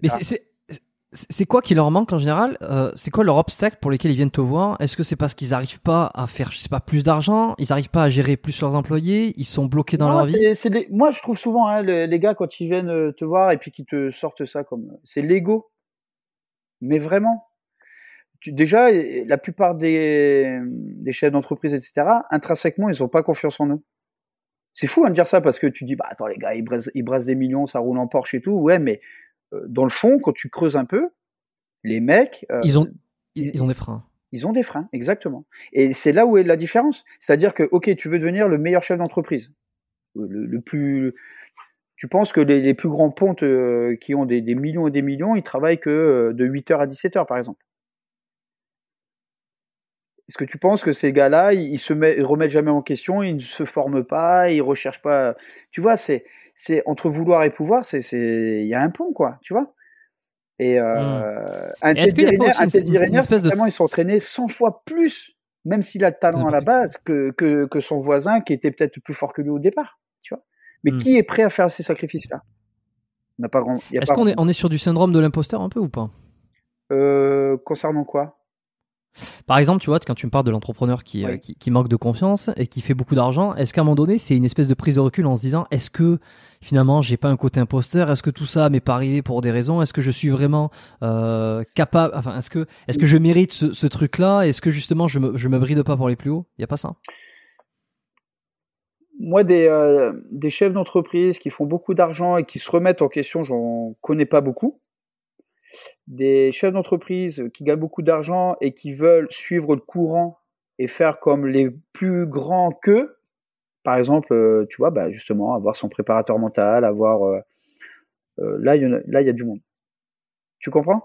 Tu, tu vois la, la, nuance? Je suis pas sûr. Non, je suis pas sûr. Hein. Est-ce que tu peux me m'expliquer euh, Je suis pas certain de. de tu vois, par exemple, tu avoir un, un coach mental pour un chef mmh d'entreprise qui en a réellement besoin, vraiment besoin Est-ce que, euh, est-ce que, moi je pars toujours pareil, des gens que je connais autour de moi, est-ce qu'il y en a qui ne font pas ça par, euh, comme tu disais tout à l'heure, un effet de mode, tu vois, et qui en ont réellement besoin Je sais pas, je suis pas sûr. Il y, en a d'autres? Ah donc donc donc donc tu me dis qu'il y a, y a, peut-être pas autant besoin que on nous qu'on a l'impression. Oui, parce qu'en fait, ils vont te dire, regarde, je veux devenir le plus grand chef d'entreprise, mais euh, j'ai ça comme contrainte, je veux pas faire ci, je veux pas faire ça. Je En fait, c'est pas du mental qu'ils ont besoin, c'est de la volonté là. Je veux dire, euh, un préparateur mental, si tu euh, tu veux atteindre l'excellence, la performance, à un moment donné, il faut se dire les choses, tu vois. Et le préparateur mental, il peut pas faire, de... c'est pas de la magie non plus, hein. Tu vois? C'est et à contrario, un petit artisan, qui lui va te dire, euh, euh, tu vois, moi je veux être face à mes équipes, euh, avoir une prise de parole, avoir un peu plus de, posture, de charisme. Est-ce que tu peux m'aider? Là carrément, là carrément, là tu vas lui filer des tips et tout. Tu vois? Mmh. Parce que le gars, il a des vraies enfin il a des, vraies convictions, des vrais besoins. Voilà. Ok, je vois. Tu vois et, tu fais un peu d'hypnose aussi? Non, non, non, je suis pas, je suis pas parti là, je suis pas parti jusque là. Non, non. Euh, les experts, là, que je te parlais tout à l'heure, eux, ils sont à fond dedans. J'avoue que j'ai pas eu le temps de, de m'y pencher un peu plus que ça, enfin, plus que ça, et, et j'ai pas pris le temps. Ok, euh, je, t'ai coupé au moment où tu allais dire quelque chose, désolé, j'ai. plus que là, juste là, il y a, y, a, y a 30 secondes. Non, non, je, disais, euh, par rapport à l'hypnose, c'est ouais, c'est pas un truc que j'ai creusé, quoi, tu vois, c'est. Ok.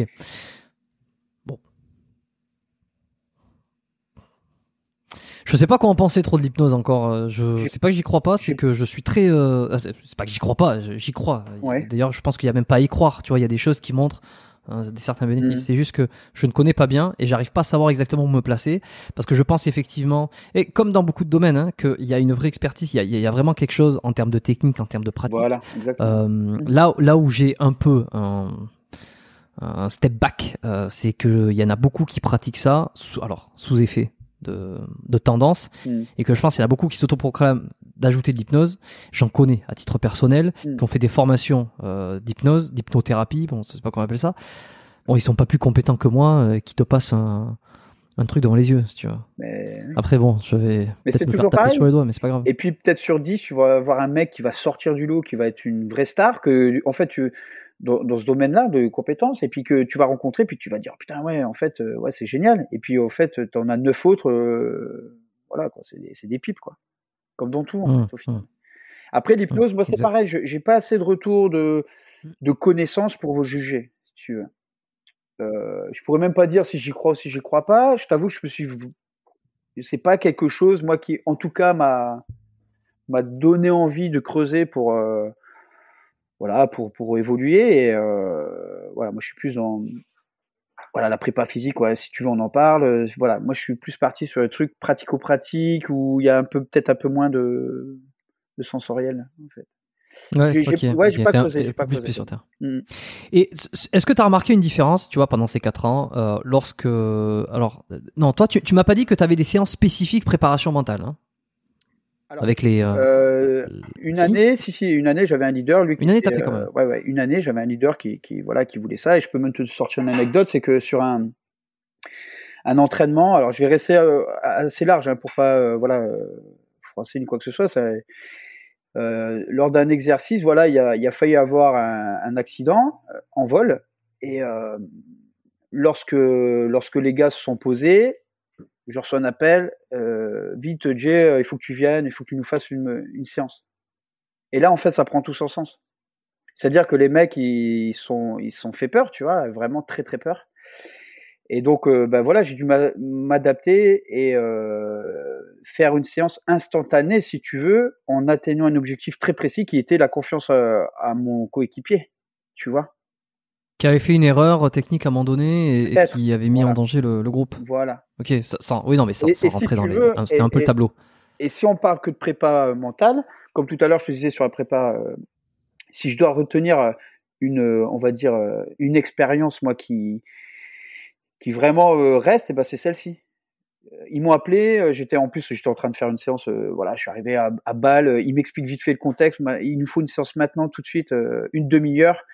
Et euh, donc là, j'étais, on était vraiment dans du, c'était hyper pragmatique, quoi. Tu vois, c'était euh, même là, si tu veux, j'ai même pas mis une technique en place. Tu vois, j'ai, c'était pas un process bien mis en place. Là, c'était une adaptation. Et là, c'était, euh, là, ça prenait. Mais tu fais quoi?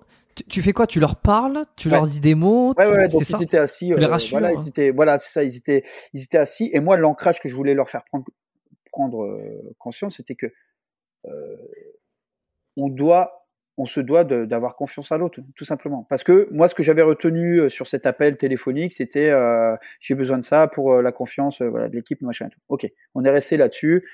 Entre guillemets, pour la faire courte, hein, c'est voilà, chacun peut faire des erreurs, même si à ce niveau-là, on n'a pas droit plus que ça.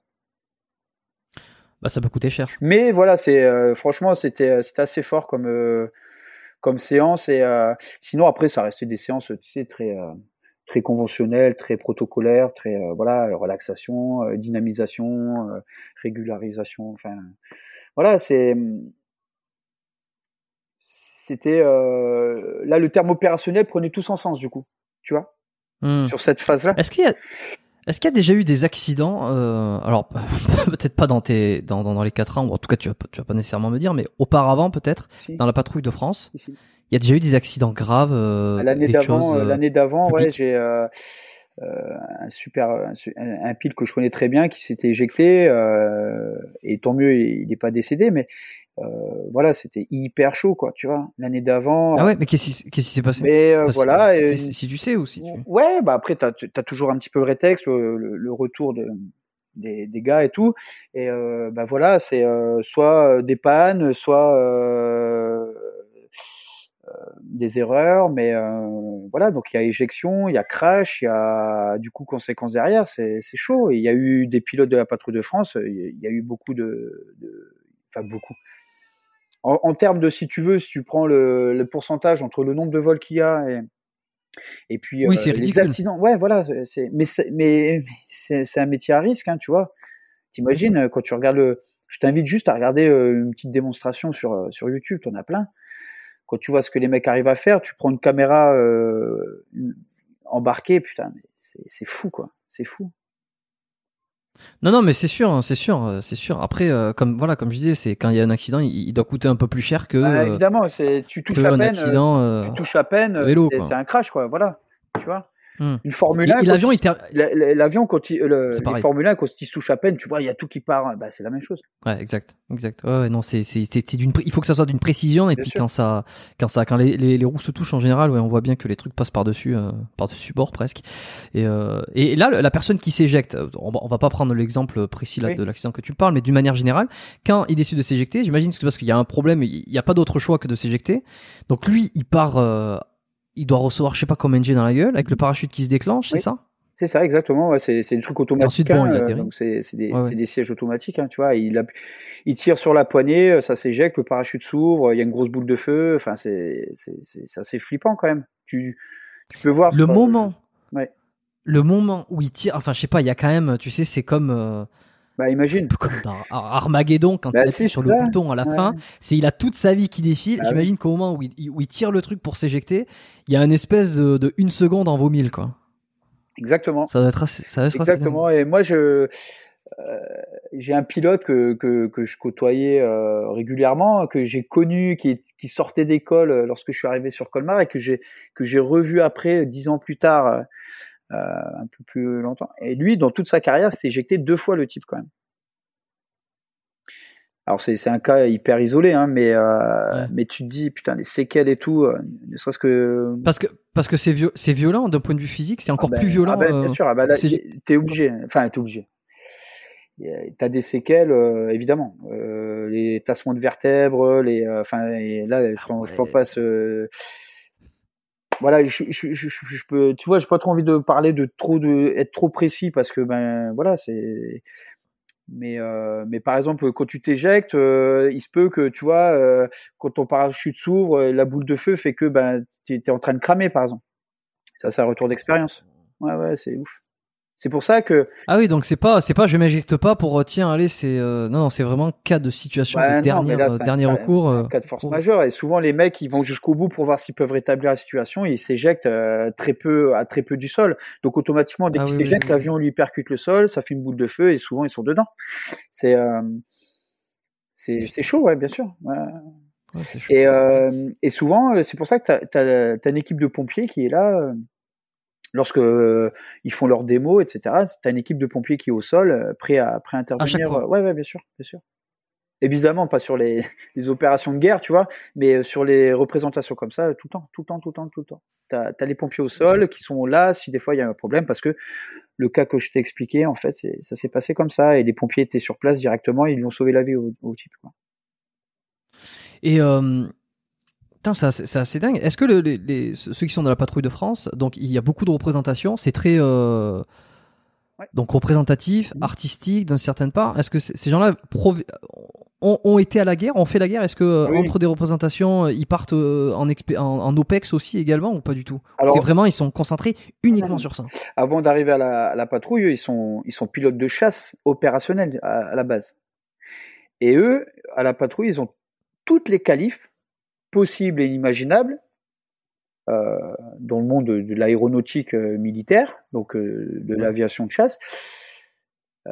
Toutes les toutes bah, voilà toutes les fonctions qui font d'eux des bah, voilà des, des pilotes chevronnés. Ils ont tous des ils ont tous des missions de guerre ils ont tous fait voilà des voilà des choses euh, importantes D'accord, des- d'accord. Donc, euh, si, si demain, moi, je me dis, euh, bon, ça n'arrivera pas, mais si je me dis, tiens, j'ai envie de devenir pilote pour la patrouille de France, Ouais. en fait, c'est pas, euh, je vais chercher à être pilote pour la patrouille de France. C'est, il faut que je rentre dans l'armée, Ouais. il faut que je fasse, voilà, j'ai des missions, etc. Et à un moment donné dans ma carrière, je Ça. vais peut-être avoir l'opportunité ou je vais avoir assez de qualifications pour pour faire ça, quoi. Oui, Exactement. c'est, c'est un peu la, la fin. C'est une finalité plus que Mm. Plus qu'un début. De, c'est, pas un début de carrière. Et la plupart, tu sais, la plupart, une fois qu'ils ont fait ça, c'est c'est compliqué de revenir, euh, on va dire, dans, dans le sens commun. Alors, tu, tu, tu en as qui, qui, voilà, qui repartent dans des escadrons de chasse et qui, euh, qui repartent dans- sur Mirage 2000, sur euh, Rafale, ou instructeur, pilote, ou voilà. Mais tu en as Mhm. quand même beaucoup qui, un peu, c'est leur Graal, quoi, tu vois. Comme moi, ça a été mon Graal, si tu veux, en tant que monite de sport, de d'entraîner la PAF, quoi. C'est-à-dire que, à un moment donné, quand j'ai j'ai quitté, je me suis dit, eh ben, moi qui suis vachement dans la performance et, et qui veut, tu vois, les, le haut niveau, etc. C'était compliqué pour moi de revenir et puis entraîner, euh, même si c'est, c'est, voilà, c'est un peu péjoratif et tout, mais de réentraîner des gens lambda, tu vois ce que je veux Le dire? monde normal, Je veux ouais. pas être, tu vois, méchant ni quoi que ce soit, mais c'est la vérité. Non, mais je pense qu'on comprend. On a compris. T'es avec le top du top, donc derrière, effectivement, c'est pas le même monde. Exactement. Un mec, Ouais. euh, euh, tu vois, un mec qui, qui a fait les forces spéciales, revenir dans un escadron de protection classique, tu peux demander à n'importe qui, je pense que c'est compliqué. Tu sais, c'est cet effet d'adrénaline où tous les jours, tu es en veille à fond et, et euh, tu sais, tu es pris par ça, quoi. Tu retombes, Mm. ça, ça fait un peu flop quand même, tu vois. Même si, évidemment, il y a. tu- Pour, pour quelle raison tu quittes alors euh, 2000, euh, 2000, euh, Donc 2014, Bah, parce dit que j'ai fait mon temps Ouais. aussi, tu vois. Et il faut laisser la Ça y est, place. t'en as marre D'une part, euh, ouais, d'une part aussi, parce que j'ai fait le tour. Je suis quelqu'un, moi, euh, il faut toujours je suis, euh, ch- à me challenger, à faire plein de choses en même temps, etc. Et euh, voilà, au bout de quatre ans, voilà, j'avais fait le tour et je voulais pas tomber dans le truc où, euh, voilà, ça devient une routine. Ça, je supporterais pas d'être comme ça, en fait. De dire, bah voilà, aujourd'hui c'est ça parce que ça fait quatre ans que je fais ça, et, et demain c'est ça, et puis non, pas, ça, ça m'intéresse pas. Et puis transmettre à mon fillot, ce qu'on appelle, tu sais, euh, le, le gars que j'ai parrainé, Le ben, le petit fillot, quoi. Et euh, je fais un gros bisou, justement. Euh, bah, je suis, voilà, c'est une fierté aussi, tu sais, transmettre, c'est génial, quoi. Puis après, tu vois que le gars, en plus, il fait du super boulot et tout, donc c'est génial. Ouais. Bon, et qu'est-ce que t'as, qu'est-ce que t'as fait derrière euh, Alors, com- comment tu te retournes après toute cette, euh, cette aventure de 4 ans, comme tu dis, avec Bah, euh, après, la tête dans le guidon? voilà, moi, pour, tu sais, je suis, je suis quelqu'un qui tourne vite la page, c'est-à-dire que, voilà, moi, j'ai quitté, hop, on a fait la passation, je suis passé à autre chose direct. Ouais. et, et là, le, l'excitation de l'entrepreneuriat était déjà là, tu vois. Monter, T'as transféré facilement euh, Oui, parce que à partir du moment skills t'as- de t'as préparateur un- objectif. Tu sais, un mec qui, est, euh, qui devient champion du monde, il est, c'est énorme, champion du monde, tu vois. Mais lui, ce qu'il veut, c'est être champion Mm. olympique, tu vois. Et ben, moi, je suis dans le process là, en fait. Voilà. Donc, tu quittes l'armée direct? Non, Ou euh, non, tu non, non, restes non, un petit non, peu avant de. non, non, non, non. Je reste trois Comment ça ans. se passe hein, Je reste trois ans derrière. Euh, Tu vois, euh, euh, j'avais monté euh, pour l'école donc des officiers de l'armée de l'air le, le, le, le process intégrer les sports de combat pour les officiers. Tu vois, ça c'était un truc qui m'excitait. Donc tout le support pédagogique, etc. Donc ça, ça m'a tenu un petit temps. Et je voulais que moi, les gamins, euh, donc c'était des jeunes, hein, tu vois, qui, qui sortent maths sup, ils arrivent là, euh, leur devenir, c'est d'être pilote de chasse, euh, éventuellement d'intégrer la PAF et tout. Donc, tu vois, moi, en tant que Mounir, tu vois, tu as, une espèce de crédibilité envers eux, tu vois. Et euh, je suis intimement convaincu que les sports de combat, le, mindset que ça te procure, ça apportera, en fait, euh, si tu veux, plein de plein d'outils de force mentale, tu vois, pour devenir un, un top dans leur carrière. J'en suis intimement convaincu. Parce que tu peux pas te mentir sur un ring, tu peux pas te mentir en confrontation directe avec quelqu'un. Et ce Ouais. qui fait la performance d'un, alors là à cette époque-là c'était un pilote, eh ben, c'est que tu peux pas te mentir. Tu vois, c'est que tu peux pas jouer. Euh, avec un avion qui coûte je sais pas combien de millions d'euros, plus euh, euh, mettre en, en danger éventuellement euh, des éventuels coéquipiers et tout, tu, tu- peux pas. Tu sais, les brebis galeuses, ce qu'on appelle, euh, dans les sports de combat, ou les, les champions du monde de l'entraînement, ça n'existe pas. Et là, euh, chez les pilotes et tout, c'est la même chose. Et si tu veux, je me suis dit, bah écoute, instaure ça et puis on, voit si, si, ça passe, tu vois. Et au bout d'un an, euh, il y a eu un cursus, euh, voilà, sport de combat pour tous les élèves et tout. Et ça, j'étais super content d'avoir pu, pu apporter ça, au sein de l'armée de l'air et au sein des, du tournoi des grandes écoles.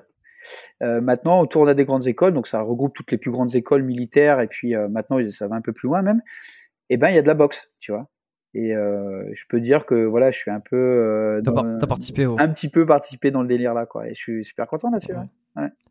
Tu vois des, alors que- tu vois des polytechniciens se foutre sur la sur la tête, c'est génial, tu vois, c'est super.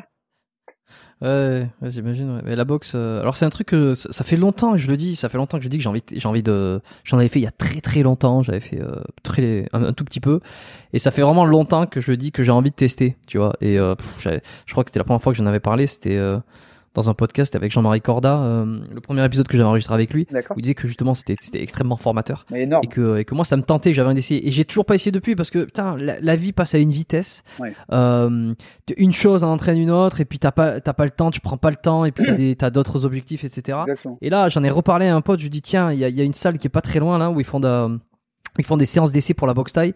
Est-ce qu'il faudrait pas qu'on y aille là? C'est pas le moment de, de se faire une petite séance d'essai euh, pour le pour le Muay Thai. Alors la boxe anglaise me plaît oui, mais je sais pas. Il y a un truc avec le Muay Thai, tu vois, du, le, le, le- d'utiliser les pieds-points.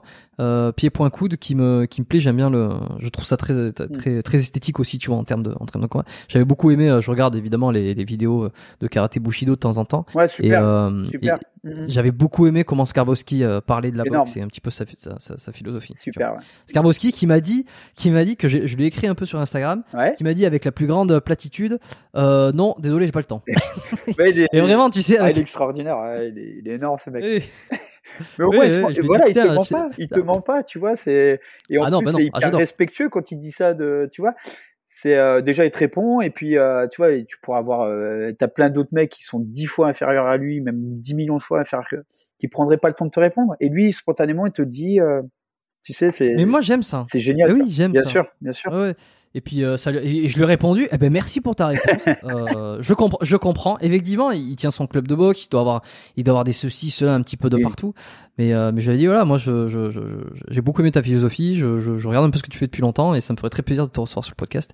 Et euh, et euh, il m'a dit bah euh, j'ai pas, pas le temps là. Et euh, mais très très tu vois sans animosité, sans rien, tu vois, clac comme ça. Et puis je bah, merci, merci d'avoir répondu. Ben on verra. Voilà, je te... dans ma tête c'était très bien. Pour l'instant, il a dit non, mais moi je prends jamais un non pour un. Ouais, Enfin, ça, dépend, ça dépend les circonstances. hein. ouais, me faites ouais. pas dire ce que j'ai pas dit. Mais, mais dans cette situation-là, dans cette situation-là, je me dis très bien, il a pas le temps souvent. Ça veut pas dire que qu'il sera pas opérationnel pour dans, dans quelques mois ou, ou quelques temps. Mais euh, ouais, donc ça m'intéresse pas mal et, euh, et c'est ce que j'entends beaucoup parce que je m'intéresse au milieu, euh, que tu peux pas mentir sur un ring, que c'est quelque chose qui révèle beaucoup de choses en toi. Euh, en dehors du côté un peu cardio, du côté sport un peu différent, parce que tu vois, moi j'ai l'habitude de faire, je fais du tennis et je vais à la salle de sport un peu pour me pour me maintenir, pour être bien, tu vois c'est quand même assez redondant. Ça fait longtemps que, que je fais ça. Donc, histoire de, de changer de sport aussi, c'est c'est pas mal. Ouais, faut essayer, franchement. euh, Et puis, tu vois, Mm. ça, c'est pareil, c'est un effet de mode qui arrive. euh, Tu vois, tu as plein de studios boxing qui sortent. euh, Toutes les plus grosses enseignes mettent de la boxe. Parce que ben c'est toujours pareil, ça devient du de la boxe fitness, hein, euh, mais en fait c'est aux antipodes de la vraie boxe si tu veux. C'est pas parce que Bien tu fais de la boxe dans un gym euh, de fitness où t'as que des Instagrammeurs euh, euh, qui tapent trois fois dans un sac, ça me rend fou moi ça, et qui pensent en fait que derrière euh, ça devient des combattants. euh, tu vois maintenant t'as des youtubeurs qui font des des des, des euh, des combats, ils gagnent des millions, alors que tu as des mecs qui font 15 ans de salle, qui sont des, tu vois, des, des chiens de la casse, ce qu'on Ouais, bah appelle, ça, et qui gagnent ouais. zéro. Et, et puis voilà, ils, font, ils se font passer pour des boxeurs, des warriors, et je supporte pas ça. C'est insupportable. Et, Et mais c'est de plus en plus. je- C'est bah, la mouvance et je, je rencontre, j'ai l'impression hein, que je rencontre de plus en plus de, de filles qui font de la boxe, Oui. euh, qui a ce côté euh, Mhm. pas nécessairement, tu vois. Bon là, je, je pense à quelqu'un récemment, pas nécessairement pour savoir se battre, Oui. tu vois, pour avoir euh, pour pour le côté sécuritaire ou le côté devoir désarmer ou devoir se sortir d'une situation de merde, Oui. mais plus pour le côté hyper défoulant. ça permet vraiment de de de, de se lâcher et puis et puis malgré tout, je pense qu'il y a quand même un phénomène sociétal de c'est quand même assimilé à une certaine forme de masculinité dans un monde ou en tout cas dans un dans un environnement euh, où euh, la on, on veut rendre les femmes de plus en plus masculines. Je, je, pense ou elles-mêmes veulent être de plus en plus masculines ou être- veulent euh, être prises de la sorte. Je pense qu'aussi il y a un lien qui se fait sur ça. Mhm. Tu vois. Alors je, je te vois, je te vois faire une grimace euh, en mode. Ouais, je suis partagé là. c'est un sujet, c'est un sujet épineux. Ouais, je suis partagé là-dessus parce que ben tu sais j'ai un club de sport depuis trois ans. Enfin, j'ai revendu, mais euh, j'ai créé dedans, bah tu sais du voilà un studio de, de boxe, mais avec si tu veux cette mouvance de, de, de vraie salle de boxe. Moi, je veux que ça pue la sueur, que tu vois, euh, euh, ce soit pas du, du de la boxe bling bling, mais non non non, pas que ça conne nécessairement, parce que faut pas se tromper non plus. En fait, c'est que tu fais, tu, tu donnes une, une pédagogie et euh, un apprentissage aux gens avec les vraies valeurs de la boxe. Donc euh, les valeurs, bah faut se mettre à l'envers si tu veux progresser, etc. Sans nécessairement se mettre des nions, tu vois, parce que c'est pas Mm. donné à tout le monde de prendre des, des coups, quoi. C'est c'est pas naturel de donner des coups. Et pas tomber dans le cliché du, euh, bah, justement avoir des gants euh, avec des paillettes, euh, juste pour dire que tu fais de la boxe. C'est insupportable. Et donc j'ai essayé moi de, de travailler là-dessus. Et quand tu parles des filles, euh, Ouais, moi, moi principalement, hein, vraiment, euh, les filles qui viennent, donc déjà c'est 50% par exemple de, de, de mes adhérents sur ce studio-là, c'est des nanas qui beaucoup, viennent. alors. Ouais, franchement, c'est des nanas qui viennent, enfin des, des nanas, des femmes qui viennent pour se défouler et puis et puis pour apprendre des choses. tu vois, parce que j'ai donné, on a donné avec le coach qui est actuellement en place, on a donné cette, euh, si tu veux, ce, fil conducteur là. C'est qu'il n'y a pas de bling quoi, tu vois? Mais tu as des salles où les, les, les filles vont venir, voilà, juste voilà, toujours pareil pour être dans une certaine mouvance et tout. Et moi, je peux te garantir que j'ai mis les gants avec euh, une des plus grandes stars de la boxe euh, en France, enfin de la boxe anglaise, qui s'appelle Anne-Sophie Matisse, qui a été euh, championne du monde dans les années 2000. Donc elle était euh, dans mon club de boxe, enfin j'étais dans son club de boxe à Dombasle. C'était plutôt moi qui étais dans son club que l'inverse. Donc c'est une femme. En France. Elle était, ouais, elle a été championne du monde. Elle a été championne du monde. Elle, elle a fait, elle a, elle a même été euh, au Hall of Fame, tu vois, pour te dire. Anne-Sophie ah Anne Matisse, M-A-T-H-I-S. Donc elle est du club de Dombasle, Dombasle Box, qui est un superbe club. Ouais, ouais. Et mais tu peux aller regarder, c'est les deux derniers, enfin c'est deux combats contre Holly Holm ou contre euh, Myriam Lamar, mais voilà, ça n'a rien à envier parce que c'est, tu vois, tu, tu vois un gladiateur arriver, tu vois. Hmm. Et c'est ça qui me dérange en fait avec euh, ces studios boxing, machin, fitness, voilà.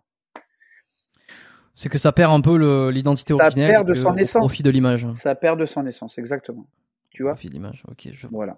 Et toi aujourd'hui, tu... alors tu t'es expatrié euh, complètement à la Réunion. Euh, on fait un petit saut dans le temps. Ça fait combien de temps que tu es là maintenant? Depuis 2017. Là. Je suis arrivé en 2017. Euh, on était venu faire des vacances avec ma femme. ok, donc 2014. Ah bah oui, en fait, 2014, tu as fait trois ans encore en France. Mhm. Et puis, tu as tiré ton, ton cadre, je sais pas comment on dit. Ouais, j'ai rayé des cadres, ce qu'on appelle, c'est-à-dire à la retraite. quoi. Donc je suis retraité hein, déjà, depuis cinq ans. Ouais. Ok. Bon, et tu as toujours contact un peu. Euh, qu'est-ce que tu penses du monde euh, des armées maintenant que tu es retiré, que tu es euh, dans ta, ta, petite île, dans, dans ton, ton, bah, j'ai toujours, Tu sais, moi, mes, mes, mes amis proches, c'est les, les premiers que j'ai eus. Hein, C'est-à-dire quand je, je, suis arrivé en 2000, en 99, mon témoin de mariage, c'est un fusil commando.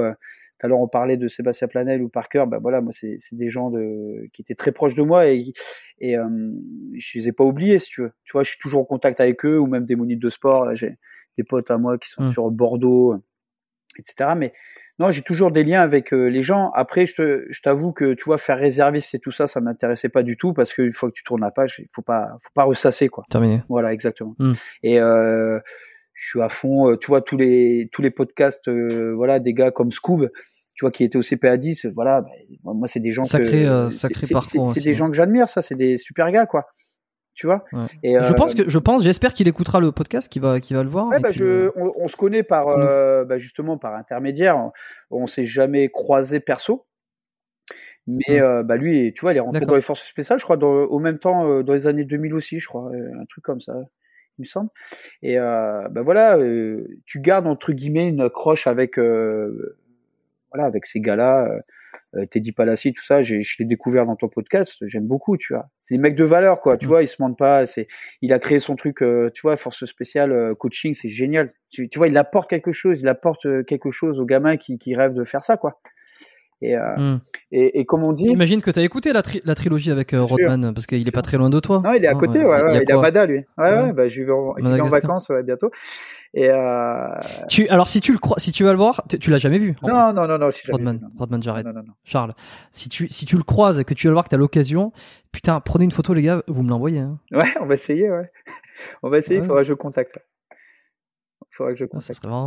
Mais ouais, non, mais c'est une, une, une, une, petite et une grande famille en même temps. C'est ça, c'est que si tu veux, euh, moi je veux pas, euh, voilà, moi j'ai pas fait partie des forces spéciales, je le rappelle, mais j'ai des atomes crochés avec euh, avec certains. Moi, un de mes meilleurs amis, bah, il a fait partie du CPA 10 pendant pendant pendant 15-20 ans, je crois, décoré la Légion d'honneur et tout, et c'est quelqu'un que j'ai tout le temps, enfin souvent au téléphone, et que je vais faire venir mmh.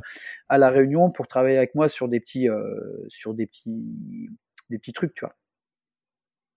Ok. Mm. Alors toi qui es passé par tout ça, prof de sport, euh, qui a été à la patrouille de France, préparation mentale, etc., etc., euh, boxe aussi, euh, sport de combat. Juste la boxe ou d'autres sports de bah, combat Maintenant, tu sais, le MMA a pris un peu le dessus, donc je suis à fond. Pour ça. Moi, je me lève toutes les nuits, les samedis, pour regarder mes, mes UFC.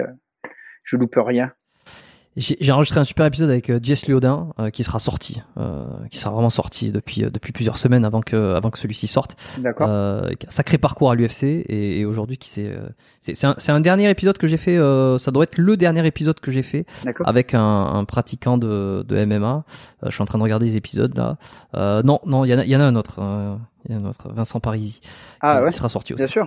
Ouais, ouais Référence ouais, référence Jiu-Jitsu, euh, champion du monde et puis euh, commentateur et puis avec une un recul et, et bah, beaucoup d'expérience et de, de contact dans le milieu. Et puis dans le coaching et, un euh, peu de haut niveau quoi.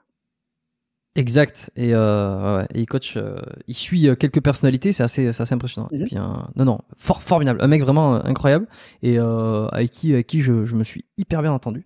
Et attends, ma question originale, avant de, à chaque fois je déblatère, euh, c'était avec tout ce parcours-là, comment toi aujourd'hui, Jérôme, tu t'entraînes? À quoi ressemble euh, ton conditionnement?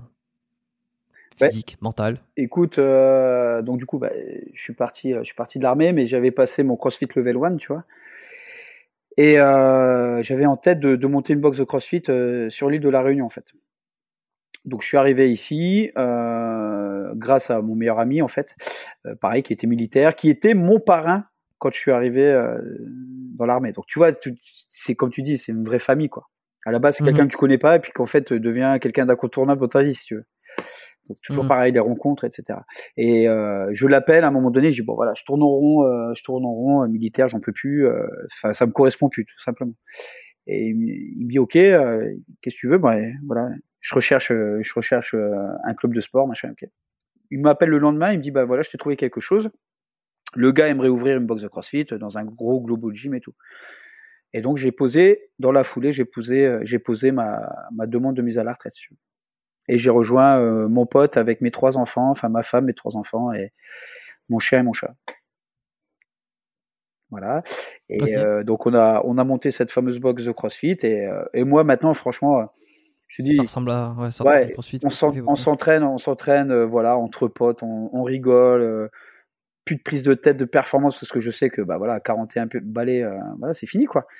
Euh, je vais remettre de temps en temps. Oh, non mais enfin c'est fini encore bien je veux dire oui mais c'est fini euh, par rapport à ce que t'as plus voilà T'as plus d'ambition de, de, devenir. Ah enfin, il faut, faut, être réaliste à part devenir champion de champion de, de ma salle et tu sais en master 3, tu sais. non, ça m'intéresse pas, sûr. Donc donc voilà, voilà, c'est entre potes, on, on se régale. Euh, on, on, essaie de rester encore un peu fit et tout, mais c'est vraiment pour euh, voilà pour parce qu'on aime ça quoi, tu vois.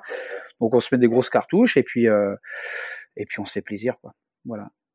T'as as eu des blessures, blessures dans ta carrière de, de sportif, de, de coach ou même même de. je pense que de, la, la, blessure, elle fait fait partie intégrante de voilà du, du, pratiquant. Et, et, et moi, j'ai arrêté la boxe à 21 ans, en fait, donc hyper jeune. Et je me suis fait euh, casser la mâchoire lors d'un combat, en fait. Donc, euh, bah, rupture, je me suis fait éclater la bouche. comment ça s'est passé? Bah, Tu sais, le, le, sport de combat, c'est quand même un sport à risque. Et si tu veux, mon ego a pris le dessus sur sur mon intégrité physique. C'est-à-dire que voilà, donc oh, je boxais pour, euh, c'était le final de championnat Alsace-Lorraine, je crois, c'était euh, c'était à, à, Metz. Euh, donc on boxe, euh, je boxe un gars, donc j'étais en moins de 67 kilos, donc maintenant je fais 81 si tu veux, donc j'étais tout tout skinny quoi, tu vois. Et mmh. donc le gars en face c'était pas non plus une armoire, tu vois. Et on boxe et je gagne le premier round assez facilement. Et au deuxième round, je le touche, je le touche au foie, tu vois. Donc il, il est dans le dur et au moment donné où moi je veux m'exciter dessus à faire n'importe quoi, lui sauter dessus, bah il sort une droite euh, comme à la télé quoi, tu vois. Dans les highlights, euh, ouais, il sort une belle droite en pleine bouche et là il me fracture la, la mâchoire en trois morceaux mais complète quoi, tu vois. En, un seul coup quoi. En un seul coup et tu, ma femme, ma femme était en train de filmer, tu sais, et euh, bah elle avait vu tout en direct si tu veux. Donc, euh, et le truc, c'est que l'adrénaline, l'adrénaline fait que j'ai rien senti, s'il te plaît.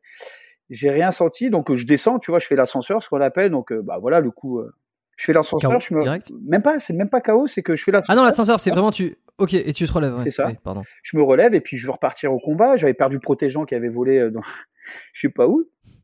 Mais tu sais, tu te rappelles pas de grand chose au final, hein, tu sais, tellement dans ta bulle. Et puis l'arbitre arrive vers moi et puis il me dit euh, arrêt du combat et tout. Et, je pète les plombs. Je dis mais c'est bon, je suis debout.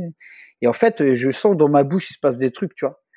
Donc je saigne. Donc euh, voilà, saigner pour un combattant, ça, ça arrive. Et, et donc voilà, il se passe des trucs. Et là, mon entraîneur, il me dit oh putain. Et voilà, lui, il a tout de suite compris parce que j'avais la mâchoire qui était complètement, tu vois, déphasée, quoi. Et, euh, et, et, après, j'ai eu du mal euh, quand même à m'en remettre. Donc, j'étais opéré dans la foulée en pleine nuit. Euh. Enfin, c'était une, sacrée aventure là pour me faire opérer et tout. J'avais pas été pris en charge par le par le corps médical. Donc, euh, c'est ma femme qui m'a emmené faire 100 bornes. Donc, j'avais la, au fur et à mesure du temps, si tu veux, l'adrénaline retomber. Donc là, j'avais jamais eu aussi mal, de, enfin, aussi mal de ma vie, jamais eu aussi mal de ma vie physiquement, on va dire. Et euh, du coup, sans borne pour aller à l'hôpital, avec euh, une, une, serviette remplie de sang, enfin un bordel pas possible. Et arrivé euh, à l'hôpital, ils me disent bah non, on vous transfère à Nancy. Donc en fait, je refais marche arrière dans l'ambulance, opération dans la foulée. Et, j'ai En fait, l'opération, elle consistait en quoi là? Ah bah tout reconstruire à tout reconstruire en maxillofacial. C'est-à-dire que tu avais une fracture et puis c'était euh, c'était enfin c'était décalé ou c'était J'avais la mandibule, j'avais fracture complète de la mandibule, tu vois. Plus une fracture euh, partielle qui était assez assez large et j'avais perdu, tu sais le triangle là. Euh, les condyles? Les condyles, voilà. Et, Au niveau du condyle. Voilà, et donc du coup, voilà, il fallait tout restructurer tout de suite pour pas que bah, je souffre trop non plus. J'étais sous morphine après le truc. Et ah euh, ouais, un enfer parce qu'après ils m'ont mis une, sonde nasogastrique euh, pendant quatre jours là, parce que je réagissais. Pas manger. Ouais, je, je, pouvais pas bouffer et tout, donc j'ai reperdu du poids. Déjà que j'étais pas épais, donc euh, je suis sorti de l'hôpital. C'est compliqué.